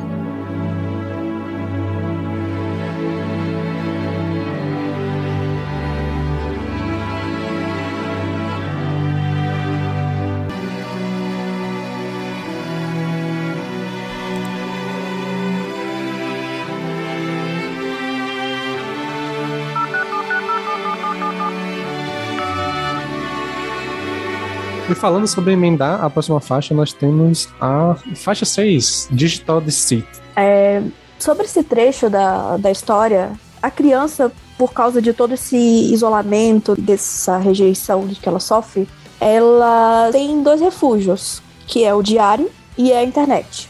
E fazendo um parênteses aqui, eu acho bem interessante como esse álbum saiu em 2004, ainda não existiam a, as redes sociais como a gente conhece hoje, né? Tipo, o Facebook estava nascendo, o Orkut estava nascendo. Porém, o refúgio dela já é a internet e as pessoas que ela conhece lá. E, enfim, ela meio que se sente nesse, nesse mundo virtual, nesse mundo digital, salva, longe dos pais e longe de todas as misérias que ela passa. E ela se proclama rainha do seu próprio mundo, digamos assim.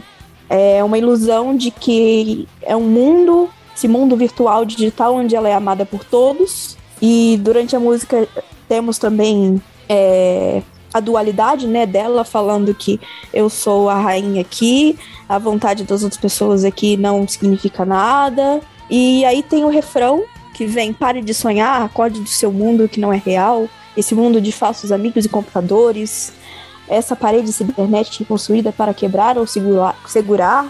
A escolha é sua, você vai sonhar ou vai ver o que é real.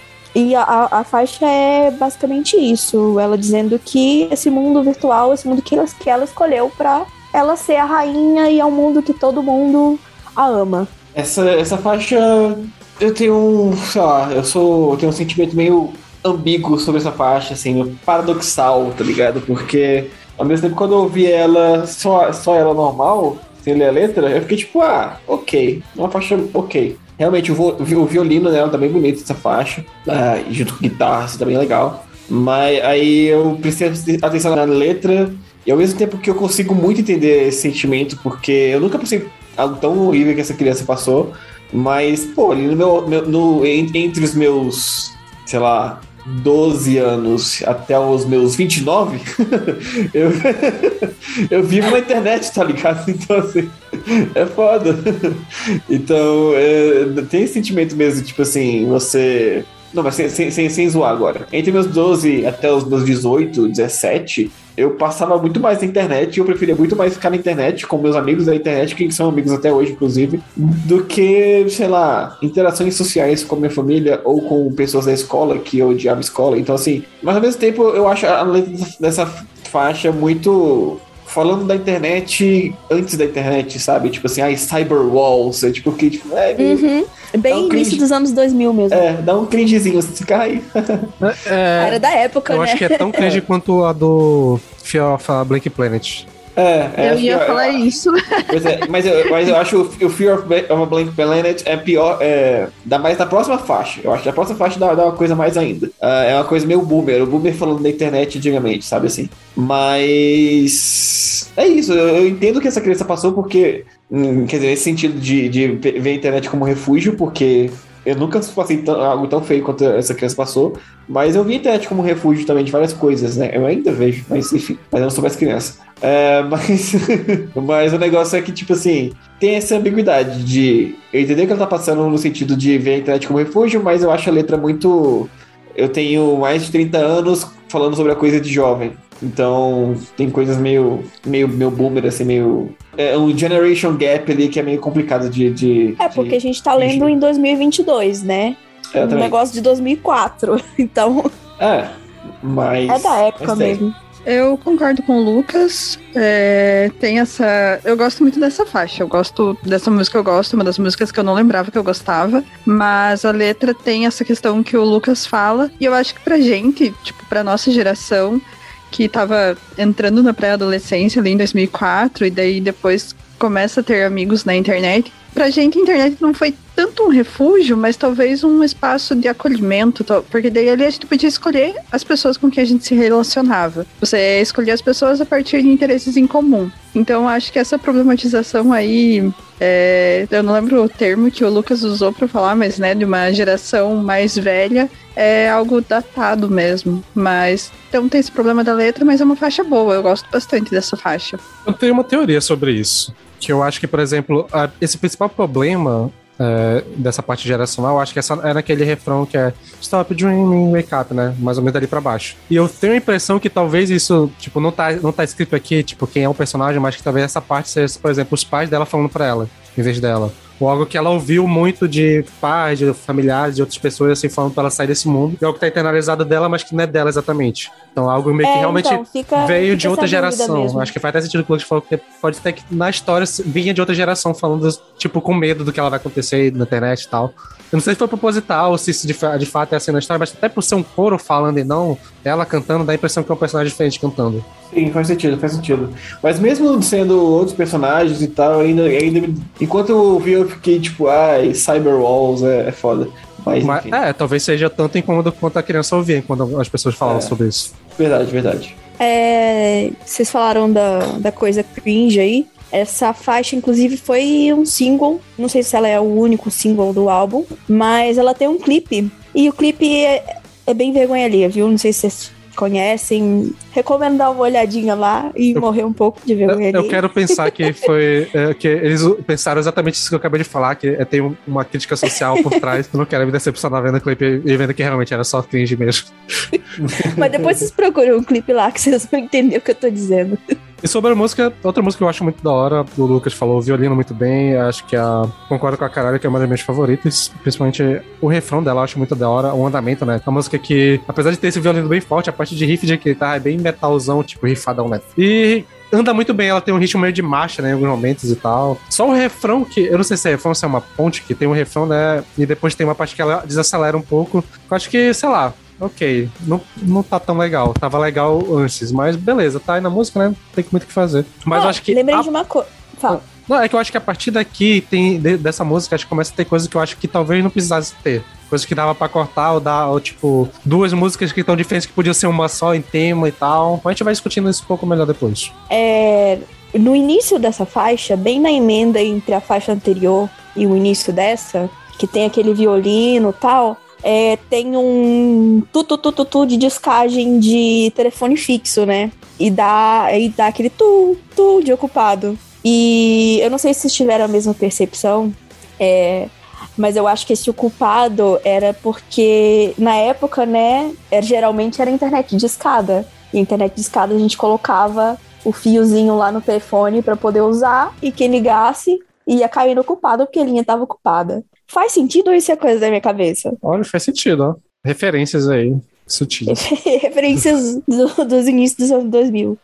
E seguindo aqui, nós temos a faixa True Square Eyes. É, então, na, a história dessa faixa foi o que eu falei mais cedo.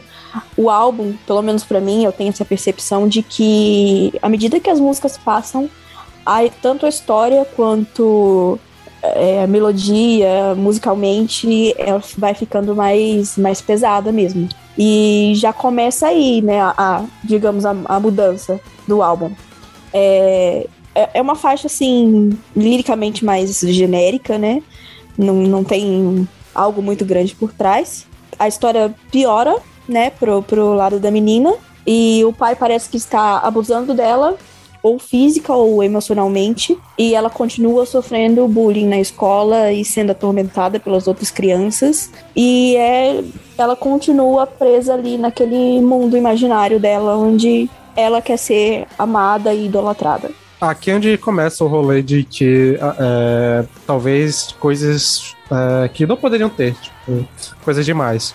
Que é muito doida a minha relação com essa música, porque eu adoro a faixa instrumentalmente e lirica, liricamente não, mas a parte como a, a, a Flo interpreta. Só que eu acho que, por exemplo, eu não entendo porque tem essa música com esse mesmo tema, que é basicamente quase que o mesmo tema que tivemos na música anterior. E só é, exemplificando mais algumas coisas, né? Que já estavam meio que. É, na- a história só piora um pouco, mas é basicamente o que tinha antes mesmo. É, é tipo coisas que com a letra anterior a gente já conseguia supor que isso acontecia também. E meio que ela, ela meio que uma transição, porque ela começa falando sobre essa questão de computador novamente, né, do mundo dela, até o título da música tem essa referência, né, que é dos olhos quadrados, eu imagino que seja uma referência aos computadores na época, né, que eram quadrados a tela. É, e no final vai falando sobre essa questão de como ela está sentindo sozinha e tal, e questão de, de jogos e tal. Eu acho que, por exemplo, poderiam usar esse instrumental e pegar as, as duas próximas faixas e pegar o tema delas e colocar nessa música. E tirar as outras duas músicas, porque eu não, não sou muito fã delas, acho que é, aqui no álbum começa a ter uma barriguinha que fica um pouco demais pra mim. E começa a ter muitas músicas que trabalham o mesmo tema repetidamente e não,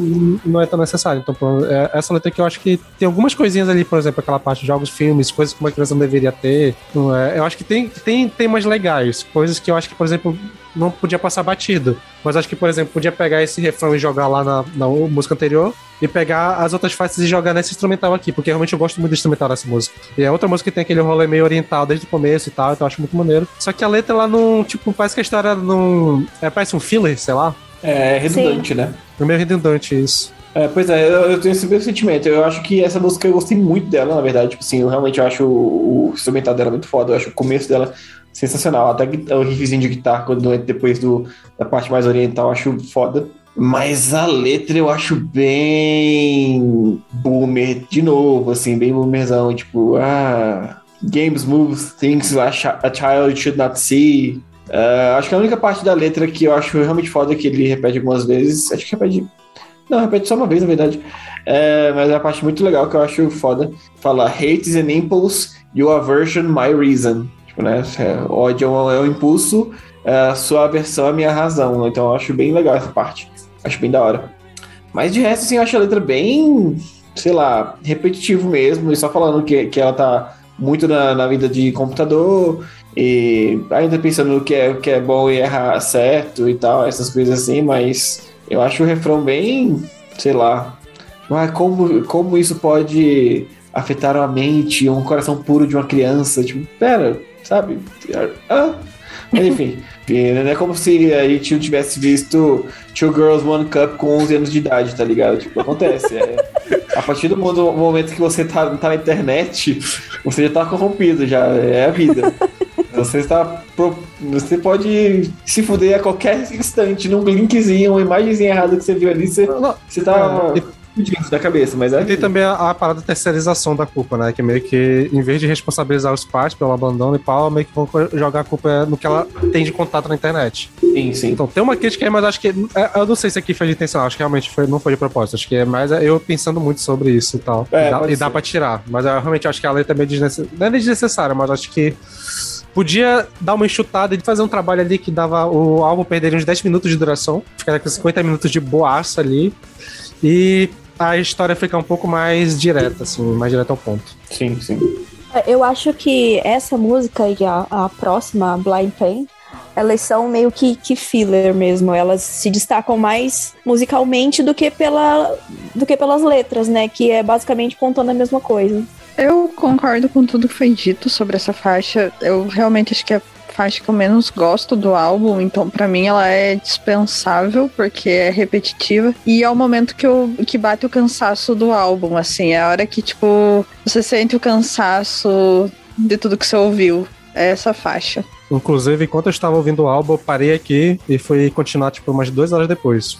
É, eu acho que todas as vezes que eu, que eu ouvi o álbum inteiro, é, era mais ou menos aí que eu tava, tipo, eu- eu parava, então eu chegava no meu destino, sabe? Tipo, eu tava, tava andando de metrô, eu chegava no lugar, eu parava, mas eu acho que não era uma coincidência, não. É, realmente eu acho que onde o álbum dá uma. Dá uma É, é aí que, que a, que a história começa a piorar, né? Piorar ainda mais. Vai ficando mais pesado. Não, eu acho que nem eu por acho isso, que acho que é mais. É, intencional isso, gente. é, Deve mas eu acho, intencional. eu acho que eu acho que é mais a questão musical mesmo. Acho que o instrumental é, começa a ficar cansativo, né? Não é no sentido tipo, porra, tá, tá pesado demais, ou tá, tá foda aguentar isso. É mais sentido, caralho, também entediante já, ficar repetindo essa porra toda hora e tal. E agora que a gente chegou na metade do álbum, né, vai ter que ter mais 30 minutos disso. Acho que era aqui que uma enxutada daria uma, um- uma resolvida É, legal. ter- Ter sido bom. Mas a música em si, eu realmente eu adoro. Assim, isso, é, eu acho que ela podia só tirar um pouco um refrão, né? Acho que 6 minutos e 20 talvez seja um pouco demais. Que dá pra tirar uma da repetição de refrões e dar uma encurtada nela e tal. Mas aí é, Sim, coisa sim. minha sendo chato aqui, né? Então é, é isso.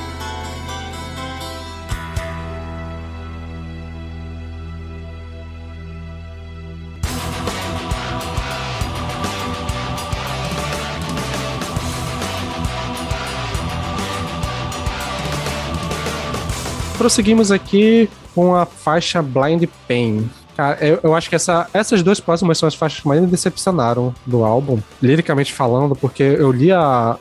antes de eu li a ler a letra, eu tava lendo o resuminho que a, que a Carol escreveu, né, na pauta. E, tipo, essas músicas vão falar da separação, né, do, do processo de divórcio. E, pô, eu tava com uma expectativa, caraca, eles vão tratar muito bem. E eu achei até meio raso a forma que é tratada, tipo, eu achava que tinha um espaço pra brilhar mais na lírica e tal. Acho que até porque ela é meio curta, eh, quer dizer, meio curta não, ela, é meio, ela acaba sendo meio. eh, não sei, ela tem um tempo, mas o, novamente vai ter aqui, né, o, o diálogo no final e tal. Tá, e, e que a- a- aqui ocupa bastante tempo. Mas eu, até gosto desse diálogo, acho que faz sentido aqui. E até porque é o final da música, né? Então, beleza. Se quiser só passar quando estiver ouvindo sua música. Só que, sei lá, eu acho que. Não sei, eu, eu olho pra letra e tem momentos legais, assim, tipo, frase, pô, essa parte aqui tá legal. Mas, por exemplo, é uma, a, a fase que começa, que é tudo continua piorando. A próxima faixa vai começar exatamente igual. A mesma frase. Uhum. E tipo, sei lá, parece meio filler e tal. Então acho que dava pra unir essas duas faixas, liricamente falando. Podia até ser o mesmo instrumental, mas pegar a Blind Pain a Two Sides e dar uma enxutada as duas numa coisa só, com esse mesmo tema, até porque elas têm o mesmo tema, né? Que é o processo de separação e tal, dava pra conseguir brincar com isso. E sei lá, não sei. É, a- essa música não me desce muito. Liricamente, eu acho, eu acho maneiro. Acho que tem coisa interessante ali, mas realmente. O fato de das duas faixas da, da Blind Pain e Two Sides começar com a mesma frase, eu fico tipo, porra, dava pra fazer uma coisa só, sabe? Tipo, dava, não dava, dava, dava tranquilo. Essa faixa, assim, deixa bem claro que, é, que ela tava sofrendo bullying na escola e, e em casa ela vive o inferno, né? Então, assim, é foda, é realmente complicado. Você vai, vai ou vai lendo a letra e ouvindo a música, você fica, porra, que bosta. E, cara, achei sensacional como no, no final tem, o, tem os dois, né, o pai e a mãe falando, e você tem quase um ASMR da criança, nos- como se você fosse a criança ouvindo, né, tipo, a respiração da criança nos, nos, nos seus dois ouvidos, tipo, muito próximo de você e os pais ao fundo. E, vai aumentando o som, né, dos pais como se ela estivesse chegando mais perto da discussão. É, e, E ela dá umas vai- fungadas assim de, É, de choro, né? Sim, e caraca, sério, enquanto eu ouvi essa, esse final, assim, eu fiquei, caralho, essa porra é pesada pra porra, velho, você tá louco. E eu nunca tive um ambiente familiar ruim pra péssimo, mas eu já, já vivi brigas de, entre meu pai e minha mãe, e meu avô e minha avó, assim.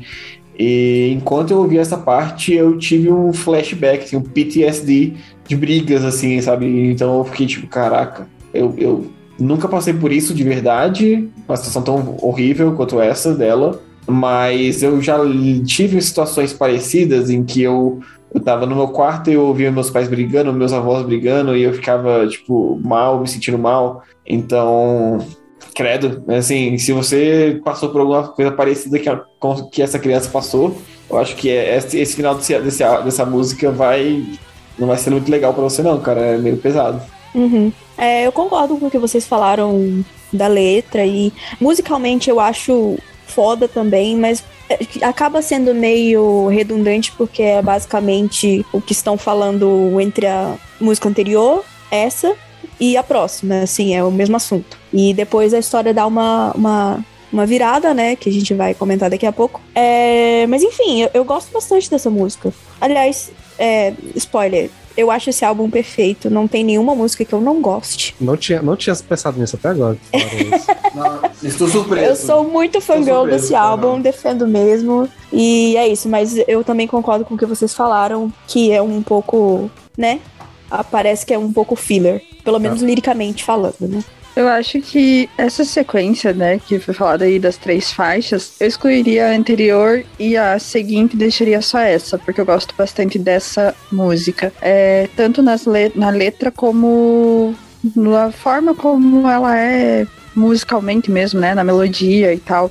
Uma coisa que o Lucas falou, e aproveitando o gancho, né, que o álbum traz é essa questão da criança que vem de um lar problemático, que tem uma família problemática, como isso se reflete em outras relações sociais dela na escola. É, eu trabalho com educação, né, com crianças, e é bastante perceptivo como aquelas crianças que têm dificuldade em socializar, dificuldade em ter amigos, ou que muitas vezes se tornam alvos fáceis para crianças que praticam bullying, são as crianças que vêm de um lar eu não sei qual. Tem um termo pra isso, mas eu não lembro. É disruptivo? De, eu não sei. Tem um termo. Vocês entenderam o que eu quis dizer, né? Mas são essas crianças que já vêm de um lar em que tem muita briga, em que vêm os pais brigando muito, em que não são acolhidas dentro da casa dela. Então elas não têm esse acolhimento, elas não têm o apoio familiar. E, enfim, eu acho que o álbum é muito genial nisso, porque ele consegue trazer essa relação da criança que ela sofre dentro de casa, como isso se reflete fora também. Sim, e eu acho que o diálogo no final da música, muita gente pode achar que é desnecessário, que é longo demais, mas se você parar pra, pra prestar atenção e ouvir direito, assim, você vai ver de onde veio toda a merda, sabe? Dá pra perceber muito bem nesse diálogo. Eu acho que ele se encaixa perfeitamente na música. Não é, não, de fato, eu acho que ele se encaixa no sentido lírico e musicalmente, tipo, tá no final. Eu acho que isso ajuda também. Acabando criando aquele ranço da primeira, da primeira diálogo lá que tá bem no meio da música e tal. Acho que ajuda. E de fato, ele. O, eu acho que eu concordo com, a, com o que a Carol falou. Que a Carol falou sobre talvez excluir a última música, a música anterior e a próxima e deixar só essa. Eu acho que ficaria legal. Acho que só talvez dar uma expandida na letra dela, porque, é, pô, se a gente for ver, a letra dela até que curta, né, antes do diálogo. E, sei lá, são 4 minutos e 4 que a gente faz uma repetição de refrões que eu acho que poderiam, por exemplo, pegar o tema da próxima música e colocar aqui. Mas não sei. Enfim, a, a, letra dela não é ruim, nem o diálogo. Acho que é mais é, é o contexto que ela tá da música anterior e da próxima que acaba trazendo essa coisa. Eu acho que nem ela dá esse cansaço em si, acho que é mais a próxima mesmo. E, que... e, e, o fato do diálogo estar tá no final da música, realmente, é só você pular e pronto, sabe? Se você não quer, se quiser ouvir mais. Sim. Mas é muito bem feito. E a atuação, até que o Lucas falou, a, como é que fala? A rinoplastia do final tá muito bem feita. e, e, é isso, puta faixa. Ela, instrumentalmente e liricamente ela, ela, é legal. Acho que é só a letra dela ali que podia dar uma um comentário, mas não sei, eu acho que eu tô reclamando demais nessa parte. Porque eu acho que a minha frustração de fato é com a próxima música, que é a Two Sides. Carol? Uh, então, como a gente falou várias vezes agora, essas três faixas, essa e as duas anteriores, são basicamente a mesma coisa.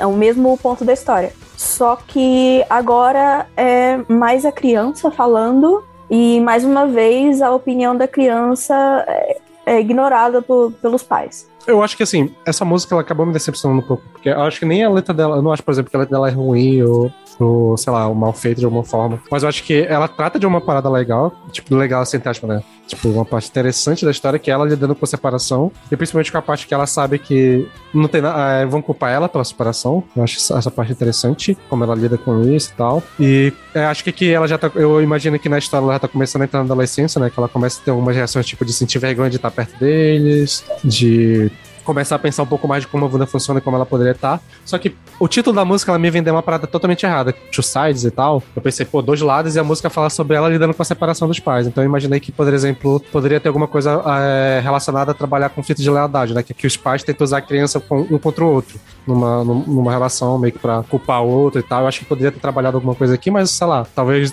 é, seja eu, é, estudante de psicologia, que sei que isso existe, querendo achar que poderia ter isso, e pode ser, só não ter acontecido nessa história. Mas acabou, é, principalmente pelo título dela, né? Dois lados e tal. Eu achei que ia, ia vir por esse lado, mas eles pegaram um lado meio diferente ali. Mas ele tem. A letra também tem uma parada que eu acho interessante, que é essa questão de. No final dela, né? Que vai falar que existe esses dois lados, dois pais lá e tal. E como julgar quem que tá errado. Assim, de fora. Dá uma, uma reflexão de que talvez seja mais comum do que a gente pense e que talvez a gente possa fazer isso também nem perceba, é, é, agir com essa negligência e tal. Então acho que tem essa mensagem aqui legal que acho que se juntasse com a da última anterior ia fechar legal. E a música em si eu acho que ela é meio power metal demais para mim. Tem um, um, tecladinho ali power metal meio Stratovarius ali que eu achei, ah, é. Mas sei lá, é, acho que essa é a minha relação com essa faixa. É, eu também, eu também senti isso. Eu também senti que quando ia falar Two Sides ia ter tipo, mais participação de do pai e da mãe. Eu, eu achava que ia ter, tipo, o pai falando o que ele acha e a mãe falando o que ele acha e ela no meio e a criança no meio, sabe? Eu também esperava isso e não teve. Eu fiquei tipo, é, bom. E eu, é, e é isso. Eu também achei, acho essa faixa uma das mais fracas do álbum. Na verdade, negócio- tem, né? Esses, essas, os dois falando no meio da, não literalmente falando, mas tem uma parte que se refere aos dois, os dois lados. Não, Aí tem a sim. parte que tipo nossos sonhos, Mas- ambições, paixão, nossos planos para o futuro. É, são os pais, no caso. Não, eu, Sim, digo, sim, eu acho que ele sim, quis sim. dizer no sentido de cada um falando separadamente. É, exatamente. Ah, tá. Isso que eu ia falar. De, de- falando, falando separadamente. Eu achava que ia ter isso. Ah, mas não rolou, mas tudo bem. É, e eu acho que, é, pra mim é a faixa mais fraca do álbum. Principalmente também por causa daquele. daquele aquela guitarrinha. Cara, é uma guitarra que tem Wasted Years do Iron Maiden, é uma guitarra que tem no ACDC. É uma guitarra que tem. Cara, eu acho que todo mundo, toda banda que tem mais de 20 anos de idade, que é meio power, já usou essa guitarrinha. E eles fizeram também, é isso aí, parabéns, né? Mas. Então dá, dá, dá uma preguiçinha. Ahn, mas é isso, assim, eu, eu também fico um pouco chateado, porque eu esperava um pouco mais dessa faixa e eu fiquei tipo, ah, ok, essa é uma faixa que, junto com Blind Pain, podia fazer uma faixa só. E, assim, eu nem reclamo tanto, porque é uma faixa de 4 minutos e meio e passa bem rápido. Então, assim, é uma faixa fraca, mas ela, pelo- menos ela é fraca e rápida. Então tá de Ma- boa. Mas uma coisa curiosa, eu acho que, por exemplo, ela separadamente ela funciona bem, fora de um álbum. Se fosse olhar só ela, tipo, o que ela fala. Só que É, no contexto do álbum ela acaba sendo mais uma repetição e tal, então tipo, acaba ficando meio fraco. Mas ela sozinha eu acho que ela funciona legal, a letra dela, pelo menos. Essa faixa, ela dá o cansaço que eu já falei que a outra também dava, então eu acho que ela é. É o que já foi falado aqui, juntar ela com Blind Pain seria, teria sido uma saída de mestre.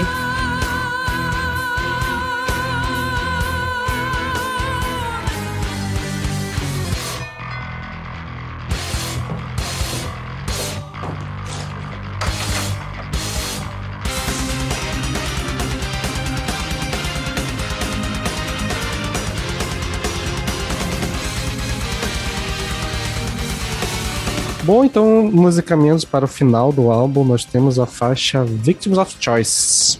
Nessa faixa, é, para mim, é uma das ma- umas faixas mais pá, poderosas e uma das melhores do álbum. E ela tem uma reviravolta na história.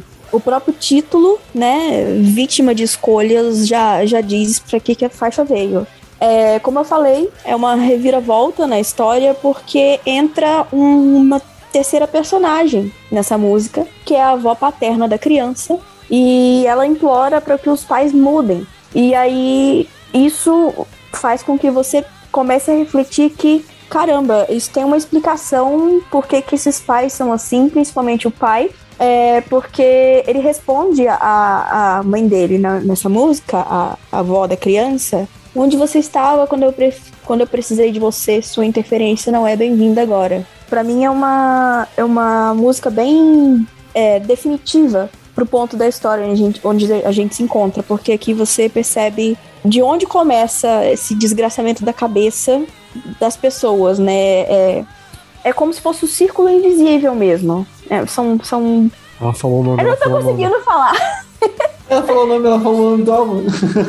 É, é nessa faixa que, que é antepenúltima que você percebe que já tá vindo o fechamento da história e explicações é, para questões que, que foram faladas nas faixas anteriores. Aqui nessa faixa eu acho que não, não sei se diz em algum lugar, mas eu acho que a, a garota ela já tá mais crescidinha, né? Acho que já tá mais na adolescência. E eu acho curioso que como ela, quando ela presencia, né, essa diálogo entre o, o avô e o pai dela, ela até fala do pai dela de uma forma sarcástica, tipo, eu não acredito que ele tá falando assim de uma forma até demonstrando sentimentos, né? Quem diria que ele teria sentimentos né, quando ele tem essa reação com a, com a avó? E aqui eu acho que nessa música trata muito bem esse tema, que é a questão da é, esse ciclo parental, né, de criação, e é uma parada que a, a gente acaba falando isso, isso é meio que internalizado em todo mundo, de uma forma meio que subjetiva, de que os filhos repetem o que os pais fazem, e isso acontece no- não só na forma literal, tipo, de uma criança tentar te imitar fazendo coisas, tipo, o pai faz de uma, de uma forma, tu acaba fazendo do mesmo jeito. Tu vai aprendendo com os, os pais a como fazer as coisas. Mas isso serve tanto para atividades físicas como questões emocionais e como se lida com relações. Então, as crianças elas aprendem com os pais de como lidar com situações, como lidar com outras pessoas, como lidar criando, como lidar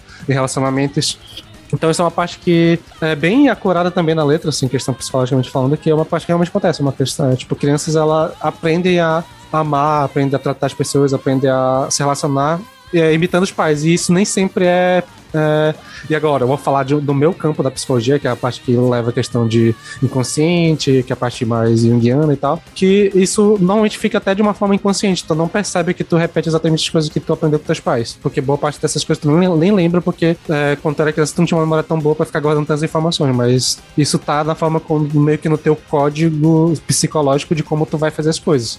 Tu aprende com teus pais e tu é, reproduz isso quando tu fica mais velho, mesmo que tu nem lembre que não seja de propósito, mas tu acaba fazendo. E a parte do ciclo, né, do ciclo da esse ciclo invisível, acho que encaixa muito bem nessa questão de que você realmente repete coisas que você aprendeu a fazer. Então, uma criação ruim, existe uma grande possibilidade de você repetir isso, mesmo que não literalmente, não quer dizer que, por exemplo, se você tem uma criação ruim, que você vai também criar de uma forma ruim é, um filho, alguma, alguma pessoa que você tenha com cuidado, mas que alguns detalhes na, na sua relação você vai acabar repetindo. Normalmente, quando você tem consciência disso, você acaba tentando, que é o que vai acontecer no do álbum, né? Ela vai tentando quebrar esse ciclo e agir diferente. Mas quando você não tem esse cuidado, não tem principalmente essa noção que você repete essas coisas, você acaba repetindo sim. De alguma É, forma, sei. não literal, mas sim. Você explicou muito melhor do que eu tentei explicar. É, essa, essa questão do, dos círculos, círculos, né? Dos, dos ciclos é um ciclo interminável. E.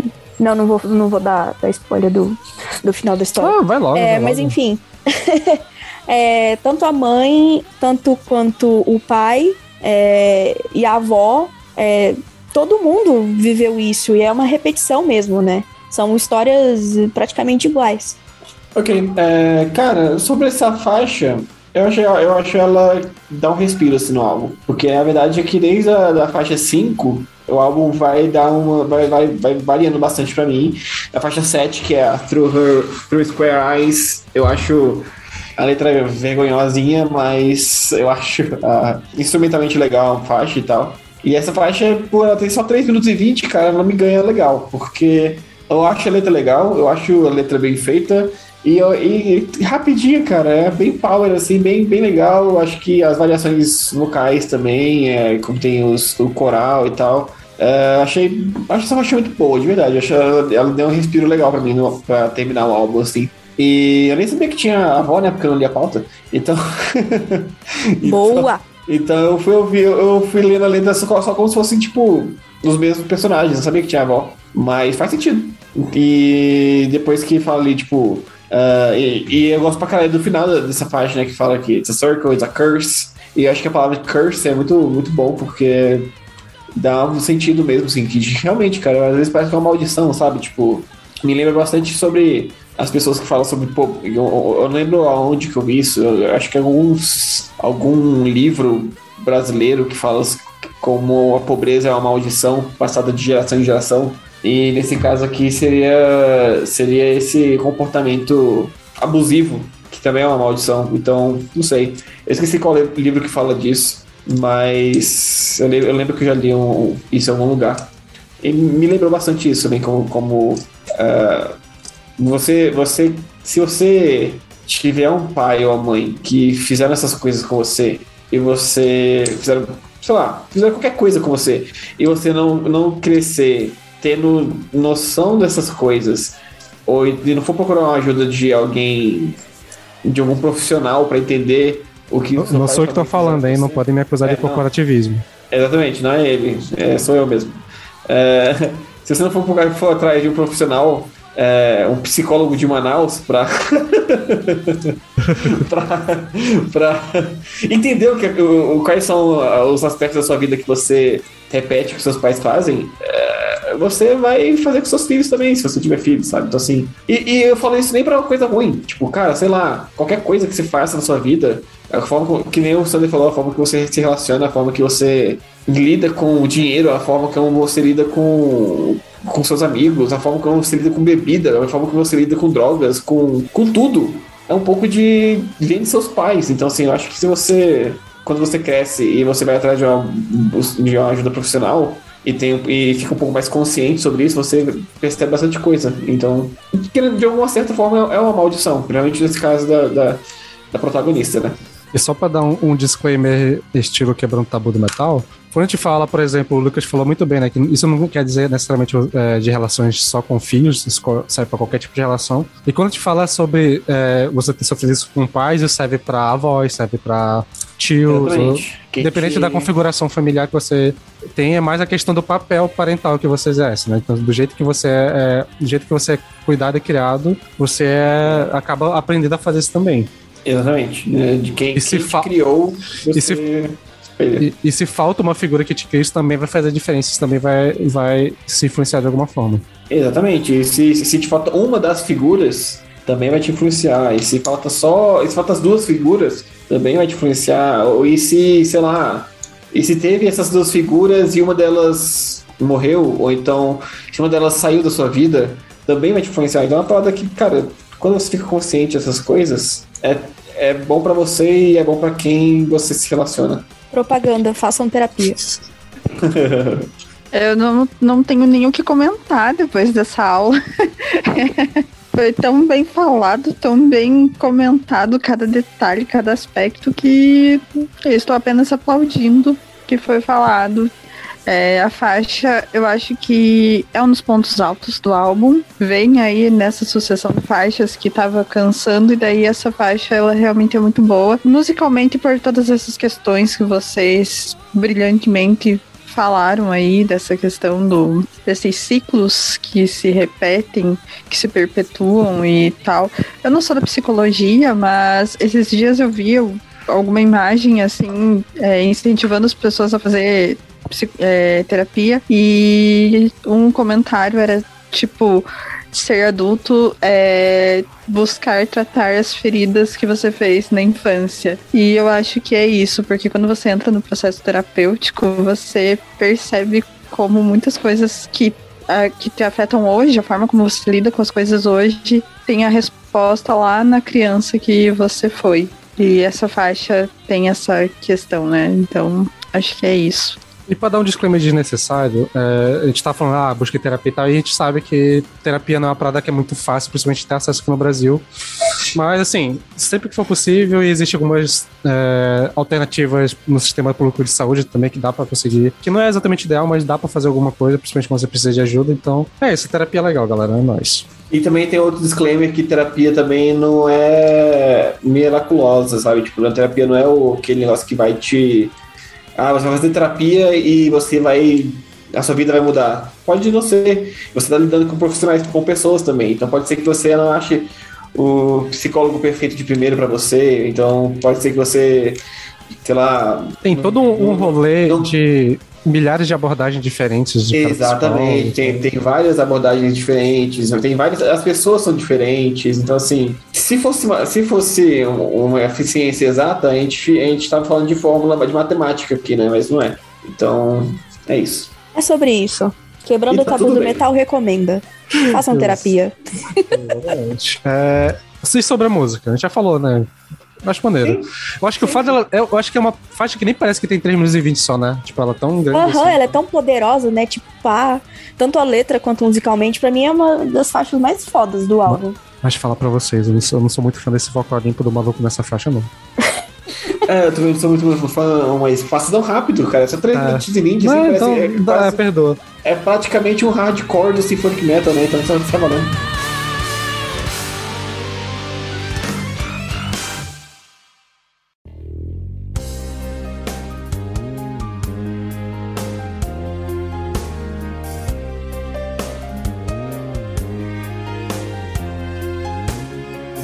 Beleza, então prosseguindo mais ainda para o final do álbum, nós temos a faixa Reflections. Isso, é a penúltima faixa do álbum, né? E ela é como se fosse o, um resumo, tanto liricamente quanto musicalmente, do álbum até agora, né? É, tem muitos trechos que fazem referência a faixas lá do início do álbum, é, tanto musicalmente mesmo, instrumentalmente também tem vários trechos de músicas que já se passaram lá durante a duração do álbum. Eu aqui, o álbum volta até essa parada que eu acho que por exemplo, eu acho que poderia reduzir essas últimas duas músicas numa música só. Podia até ser uma música maior, tipo, sei lá, uma música de oito minutos tal. Acho que aqui entra de novo o rolê de que as duas músicas, pelo menos. É assim, eu sei que tem a separação aqui, por exemplo, essa música vai ser a personagem tendo essa conclusão e depois é uma coisa mais geral tal. Mas eu acho que dava pra fazer uma música só, essas duas, essa, esse final. Acho que ia funcionar legal com uma música só. Eu acho que acaba cansando um pouco, porque, tipo, a letra acaba repetindo muito, né? O refrão, volta algumas vezes. Tem aquela parte cringe também, né? Tipo, eu sei que jogos e TVs não são reais e são substituto. E que faz o sentido de que. É o caso... resumo, né, da, da é, história. E faz sentido no sentido de que ela tem uma noção de que ela buscou esse refúgio, que, que ela acabou é, fugindo para lá, né? Que é, é, o substituto por atenção que ela não teve em casa. Dá para entender, mas também tem um que é meio moralista aqui também, né? Então. Eu não concordo com você quando você disse que poderia ser. Essa e a próxima poderiam ser uma faixa só justamente porque elas têm grandes diferenças, porque essa é um flashback de tudo que já passou, né? É, as reflexões da, da personagem principal sobre tudo que passou. E a próxima não, a próxima já é um. Uh, seguir em frente, sabe? São Pra mim, são, são dois momentos diferentes. Não, eu, então... eu, de fato, eu concordo contigo, acho, mas eu acho que dá, se juntasse não ia fazer um mal, assim, os dois momentos. Mas é coisa minha mesmo, coisa de chato. Eu acho que foi necessária essa divisão do flashback com. Porque a, a história ela avança um pouco mais, né, na última faixa. Carol, qualquer, qualquer coisa que a gente falar desse álbum, você vai falar que você vai defender o álbum, sabe? Então, assim. Não, não é bem assim. Tem, tipo, ah. Algumas coisas vocês falaram que eu concordei com vocês. Tipo, a redundância, né? Aquelas três faixas lá. Mas assim, eu concordo com o Sander. Eu concordo que fica repetitivo. Principalmente eu acho a última faixa, eu acho ela muito repetitiva no sentido de. Sei lá. Eu acho que nem a letra. Ela fica repetindo a mesma refrão toda hora. Tipo. É. Dá pra entender já, pô, dá pra entender já. Não precisa ser tão. Tava sutil, tava legal sendo sutil. Faz sentido. É tipo isso. É, mas assim, é, eu, eu acho. Só te interromper acho... pra fazer uma crítica ao Peralta do nada, assim. Parece que essa última música foi o Zack Snyder que escreveu, ele tem que jogar na cara, tudo bem óbvio. Caralho. É, não, a Reflections eu acho ela bem de boa, assim. Ela só realmente fica repetitiva. E também eu senti essa parada, tipo, Games TV ah, não são reais. Tipo, ah, quê? Não é real. Não é real, então. Mas beleza, suave, suave, beleza. Valeu aí. É, mas, assim, é, eu achei, eu achei uma faixa. Só que. Ah, podia ter 3 minutos e 20 de novo, tá ligado? E, de novo, também o vocal limpo do cara. Eu não sei, é um vocal. Eu acho meio, meio estranho o vocal limpo do, do mano, velho. Eu acho que, sei lá. É, instrumentalmente eu acho que de fato, eu, naquela dava pra aguentar aqui, não tá tanto, mas uma parte que eu acho legal é que tem um, um riff que é meio thrash metal no finalzinho da música, batida da bateria, acho, acho que ficou maneiro. Ai, gente, eu acho que essa música, ela tem uma, ela tem uma frase, assim, que, que bateu ali, que eu gostei bastante, que é o My life is a mirror that no, that no one sees. Eu achei bem profundo. Minha vida é um espelho que ninguém vê. E ela fala mais sete vezes na música, né? É. Tudo bem, porque eu gosto. Não, mas realmente, é um refrão é maneiro. Então, para mim o álbum acabou na faixa anterior, porque essas duas últimas são. Já bateu o cansaço do álbum todo, sabe? Eu já entendi a história, não precisam repetir de novo. Então, as duas faixas são. Essas duas últimas são dispensáveis. É, eu acho que dava para ter acabado muito bem na Victim of Choices. Caraca, hoje tá total, um todos contra a Carol, né? eu não concordo, porque foram faladas coisas importantes da história nessas últimas duas faixas, então não fazia sentido parar na Victim of Choices. É, eu acho que. Mas eu concordo com o Sander que eu acho que, esse, é que essas últimas duas podia ser uma faixa de 8 minutos ou 7 seis e meio. É, pega as três. A vítima, olha, pega uma música pra fechar o álbum. É tipo chamada. Talvez Victims of. Victims of Choice. Eu acho que a música já, já é um título legal. Uma música de dois, 10 minutos que vai unir as três de uma vez. E primeiro o ato é uma, depois outra, depois outra. E, tipo, beleza, então fica legalzinho. Ou então fazer uma faixa chamada Reflections of the Life's Vortex, tá ligado? Discordo, mas ok. Adiante. Mas fale sobre a música, do que, que gosta dela tal, tal. Instrumentalmente falando, Carol. Eu gosto bastante do refrão, né? Que, que eu falei do My Life's a Mirror. E eu gosto da repetição. E a, vo a interpretação da Flor é, é, tipo, né? Redundante dizer que é maravilhosa nesse álbum todo. E apesar das, das partes, dos trechos em que o vocal masculino limpo entra, é, sim, eu acho a voz bem zoada, mas é necessária, né? Não caberia um, um gutural nessas partes. Sim. Por exemplo. Acho que podia ter chamado um convidado pra gravar, né? Mas. É, É, não dá pra exigir muito, não. Acho que é o que é. Mas ficou meio genericão, assim, o vocal. Mas beleza. Na- né, no- tira um pouquinho, mas beleza. Dá pra, dá pra levar de boa. Não é toda banda que vai ter alguém que toque e cante muito bem limpo, né? Então não dá pra exigir tanto. pois assim. é. De fato, é difícil. Então, agora sim, indo pra última música do álbum, nós temos a Life Vortex. Bom, essa música, ela fecha, né, a história. E nessa música, a, a menina, a protagonista da história, ela já é adulta e se tornou uma mãe. E ela fica relembrando aqueles traumas do passado com os pais e tudo mais. E ela tenta evitar né, que, que ela faça o mesmo que ela sofreu e que os pais sofreram é, com a, a filha ou o filho dela. E basicamente a música diz que os presos nos círculos invisíveis precisam de outra vida para lhes mostrar a saída, o amor. Olha só que bonito. Foi o que eu falei, ela, ela teme que ela cometa os mesmos erros que os pais fizeram com ela, mas é uma coisa que não dá para evitar porque ela tá presa nos círculos invisíveis. Nesse círculo invisível. E até uma coisa que complementa aquela parada que a gente tava falando agora sobre a influência dos pais e tal. E é uma coisa que atua com a gente nível é, inconsciente na maioria dos casos, mas a gente, quando a gente percebe ou não isso, a gente pode tanto repetir conscientemente como tentar evitar o máximo possível de ser o que o teu pai ou tua mãe, seja lá quem por a ti foi. Isso também é uma forma de influência. Então, ou você, às vezes você é influenciar diretamente ou influenciado a não querer ser aquilo e acaba agindo de uma forma que talvez não seja também a ideal. Então tem essa, essa brincadeira aí também que eu acho que fica legal aqui na música. Apesar de eu É, achar então, que. ela tem essa consciência Sim. e ela quer evitar, mas pelo menos lendo a letra, eu tenho a percepção de que ficou, ficou em aberto para a interpretação do ouvinte se ela vai repetir ou não, né? Porque ela tá presa no círculo invisível, mas será que ela vai repetir? Porque ela tem a consciência, ela não quer fazer o mesmo, mas pode acontecer. Então, eu, na minha percepção, ficou em aberto. Ah, esse álbum, apesar de, por exemplo, nessa música eh, eu achar que a letra é um pouco. Sei lá, ela simples demais, acho que ela é meio simplória assim pra fechar, mas acho que também já tá fechando, né? Não tem por que complexar agora. Mas ela acaba trazendo muita coisa pra gente pensar, né? Tipo, o álbum, o álbum todo tem muito disso, né? Tem a letra lá, mas a gente consegue tipo, abstrair ela e pensar em coisas além, assim e tal. Então acho que a experiência de ouvir. E essa música representa muito bem, fechando o álbum. E eu gosto dela, eu gosto do instrumental. Apesar de ainda achar que é aquele momento em que tu já tá muito caraca, falta só mais uma música, vamos terminar. Não é tão. Tipo, ouvida ela separadamente, ela fica prazerosa. Mas na experiência de ouvir o álbum, ela fica muito naquele, pô, só mais essa, tá quase pra terminar, bora lá. Não fica tão, tipo, no gás mais, assim. Sim.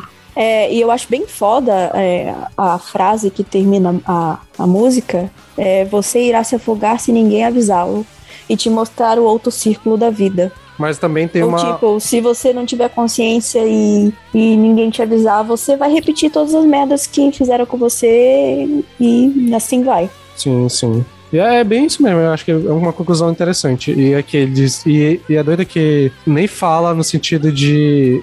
de você se ter consciência. Às vezes até fala de uma terceira pessoa, né? Tipo, se ninguém te avisar. Então Uhum. pode, tem- pode ser tanto no sentido de. É, ou você mesmo no sentido de procurar algum tipo de ajuda, procurar alguma coisa. Eu também tô inventando aqui, né? Não sei se é exatamente sobre isso, mas faz sentido pra mim. assim. Não, eu também tive essa, essa percepção. Esse ninguém pode ser tanto o próprio teu, uma pessoa que está responsável pelo seu cuidado, como também você procurou cuidado profissionalmente ou de alguma outra forma em algum outro contexto.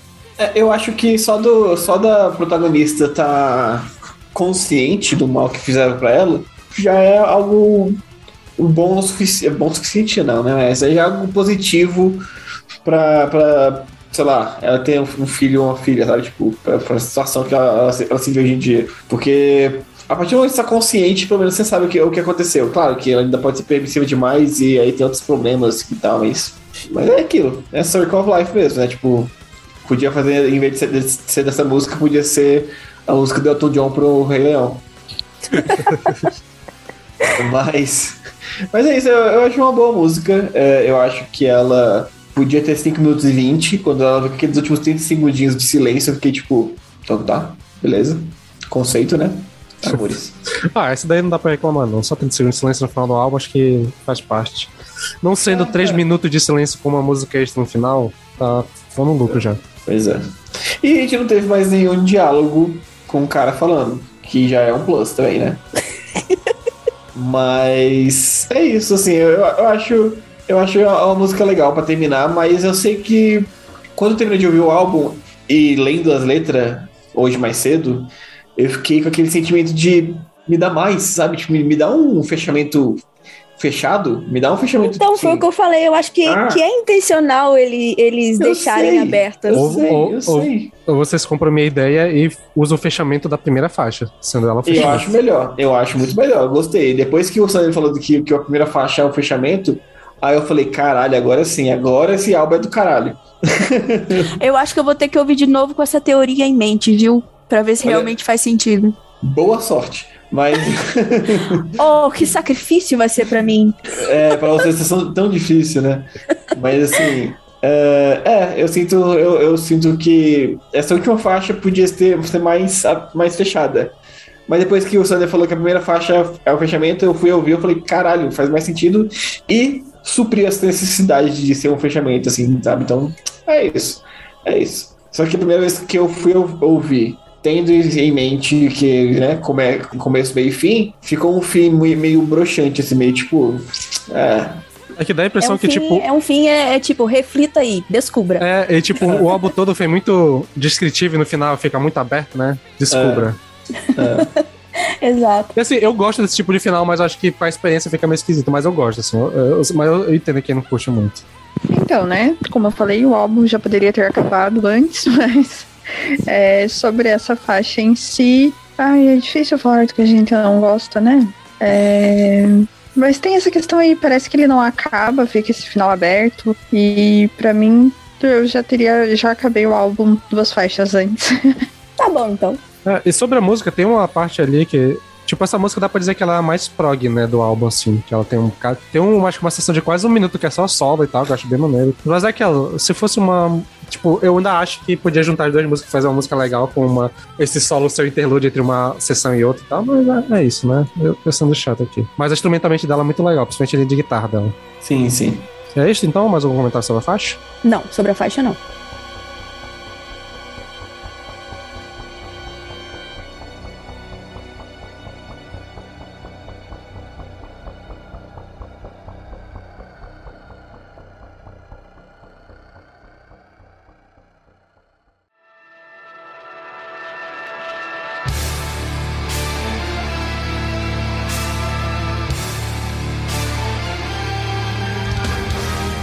Então é isso, estamos encaminhando para o final do episódio. E aí, galera, para vocês, qual é o saldo do álbum como um todo?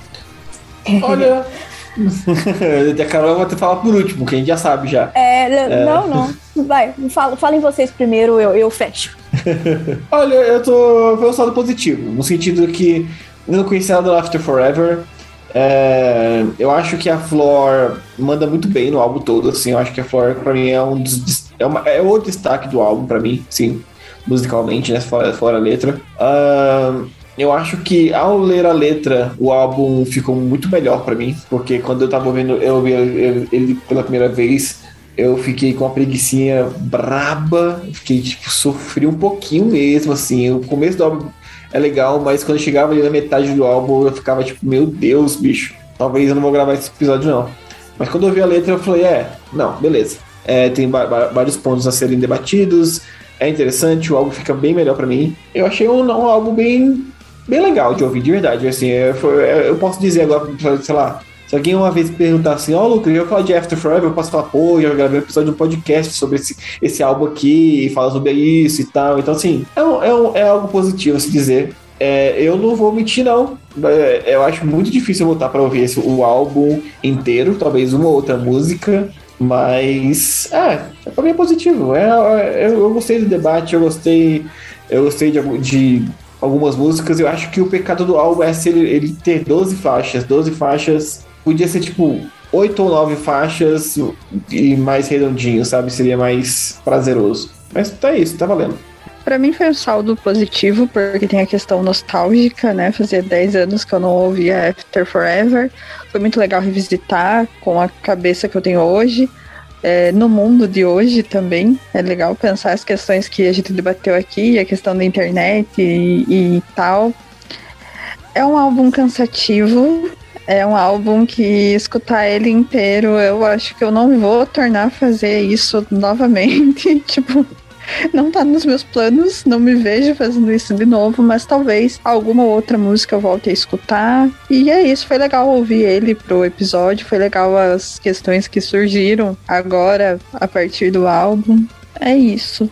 É, eu acho que o principal é, questão do álbum texto mim é mais a questão de da, como a lírica ela acaba dando oportunidade de debater muito tema legal. E eu acho que a parte que, por exemplo, envolve psicologia, eu achei que foi bem escrito e tal. É, eu, eu não sei se teve alguma pesquisa por parte da, da se ela já presenciou algum tipo de caso, porque realmente foi muito bem acurado. E é, as minhas decepções líricas, por exemplo, acho que são mais coisas de eu já sabendo, né? Eu, como estudante de psicologia, já entendo algumas coisas e poderia ter, por exemplo, aquela parte de conflito de lealdade que eu acho que poderia ter sido explorado, mas aí é mais eu talvez querendo demais. É, é, provavelmente são é, só quem é da minha área que deve saber sobre isso, pelo menos conceitualmente e tal. Mas o álbum como todo eu achei que tem músicas muito boas, eu acho que ele começa bem pra caralho, eu acho que até a Digital The City eu acho que o álbum tá muito bem, tanto liricamente quanto musicalmente falando. Só que tem aquela barriguinha, né? Aquelas faixas que começam a se repetir um pouco. Eu acho que isso vai até o final mesmo. Eu acho que dava pra ter reduzido de 12 para umas 9 faixas no máximo, fazendo algumas coisas ali. Ou então tirando os interlúdios e colocando separado das faixas e tal. Acho que daria uma, uma vida legal pro álbum, até pra retornar, né? Porque acaba sendo um álbum que, pô, quero ouvir ele, mas pô, tem aqueles interlúdios no meio das músicas que é foda, né, bicho? Não sei se eu vou querer ouvir isso agora e tal. Mas como um todo eu gostei bastante. Eu já ouvi o The Cypher e eu sinceramente eu não sei escolher qual eu gostei mais.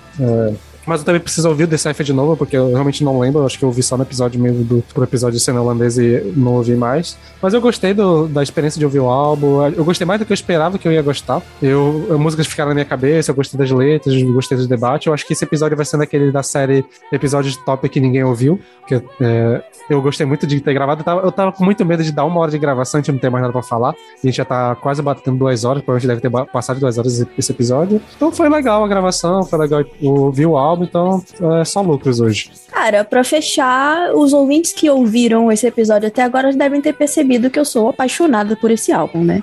Pra mim, como esse aqui é um podcast de opinião, ok? Esse aqui é um podcast de opinião. Vocês já estão é? avisados. É? vocês sabem, vocês já estão avisados que é um podcast de opinião.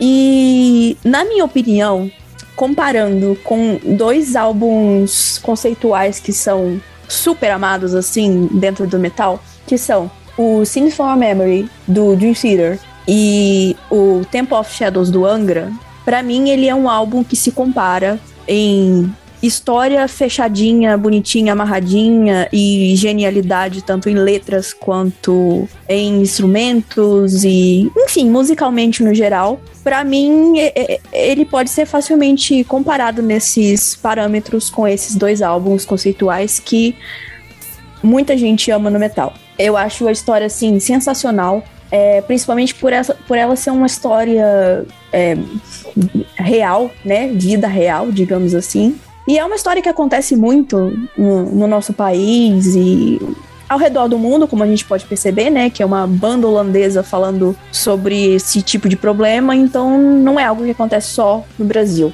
E é isso, cara. Eu, eu amo demais esse álbum. É, ele é muito especial para mim porque foi com ele que eu comecei a, a ouvir o After Forever. E é isso, amo demais. É, recomendo que quem não gosta dele, quem prefere o After Forever antes, talvez vocês não tenham se ligado completamente e entrado totalmente na história. É, pegando o exemplo do Lucas, né, que ele ouviu primeiro sem, sem ler as letras e sem saber, assim, da história, e ele não gostou muito, e depois que ele leu e, e entendeu a história, ele passou a curtir. Então eu recomendo que vocês façam o mesmo. É, ouçam lendo as letras e tem a, tem a história tem inglês na internet, tem em português. Português tem pouca coisa. Mas enfim, é, eu recomendo que entrem nesse álbum e mergulhem nele, porque a história é maravilhosa e vai te fazer refletir bastante, pensar bastante. Então é isso. Se puderem, dê mais uma chance pra esse álbum.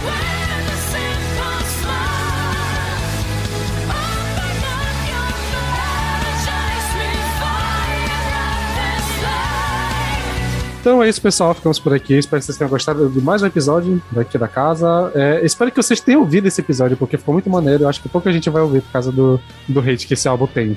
Então, não adianta nem eu falar isso agora no final do episódio, porque né, quem não ouviu não vai ouvir. Mas é isso. Espero que vocês tenham curtido. É, é muito Eu sempre gosto de gravar esses episódios de álbuns conceituais, porque a gente consegue discutir coisas que estão além né, do que o álbum traz e tal. E já temos na lista, né, o próximo que a gente vai fazer, que vai ser o In Contact do Caligula Joss, só que eu imagino que só vai conseguir gravar ele ano que vem, já que agora nessa fase quinzenal tá, ficou um pouco mais curta, né, nossas opções e nosso calendário de episódios, mas a gente vai chegar lá. Já já, você, do jeito que o ano tá passando rápido, no piscou já estamos em 2024, né? Quer dizer, 23, olha, tá tão rápido que até pulei um ano. Enfim, não esqueça de acessar nossas redes sociais, arroba Podcast, tudo quanto é canto por aí. E principalmente chegar lá no nosso site, vnepodcast.com. Todo o nosso conteúdo tá indo por lá. Até o episódio 100 vai estar, tá, literalmente, os nossos conteúdos vão estar tá lá. Eu espero que eu consiga fazer isso até lá. E é isso. E até algum dia. Valeu. E para finalizar este episódio, vamos com uma banda que também é holandesa, também fez aí sucesso na época do metal sinfônico, que é o Ocean Temptation com a música Iron.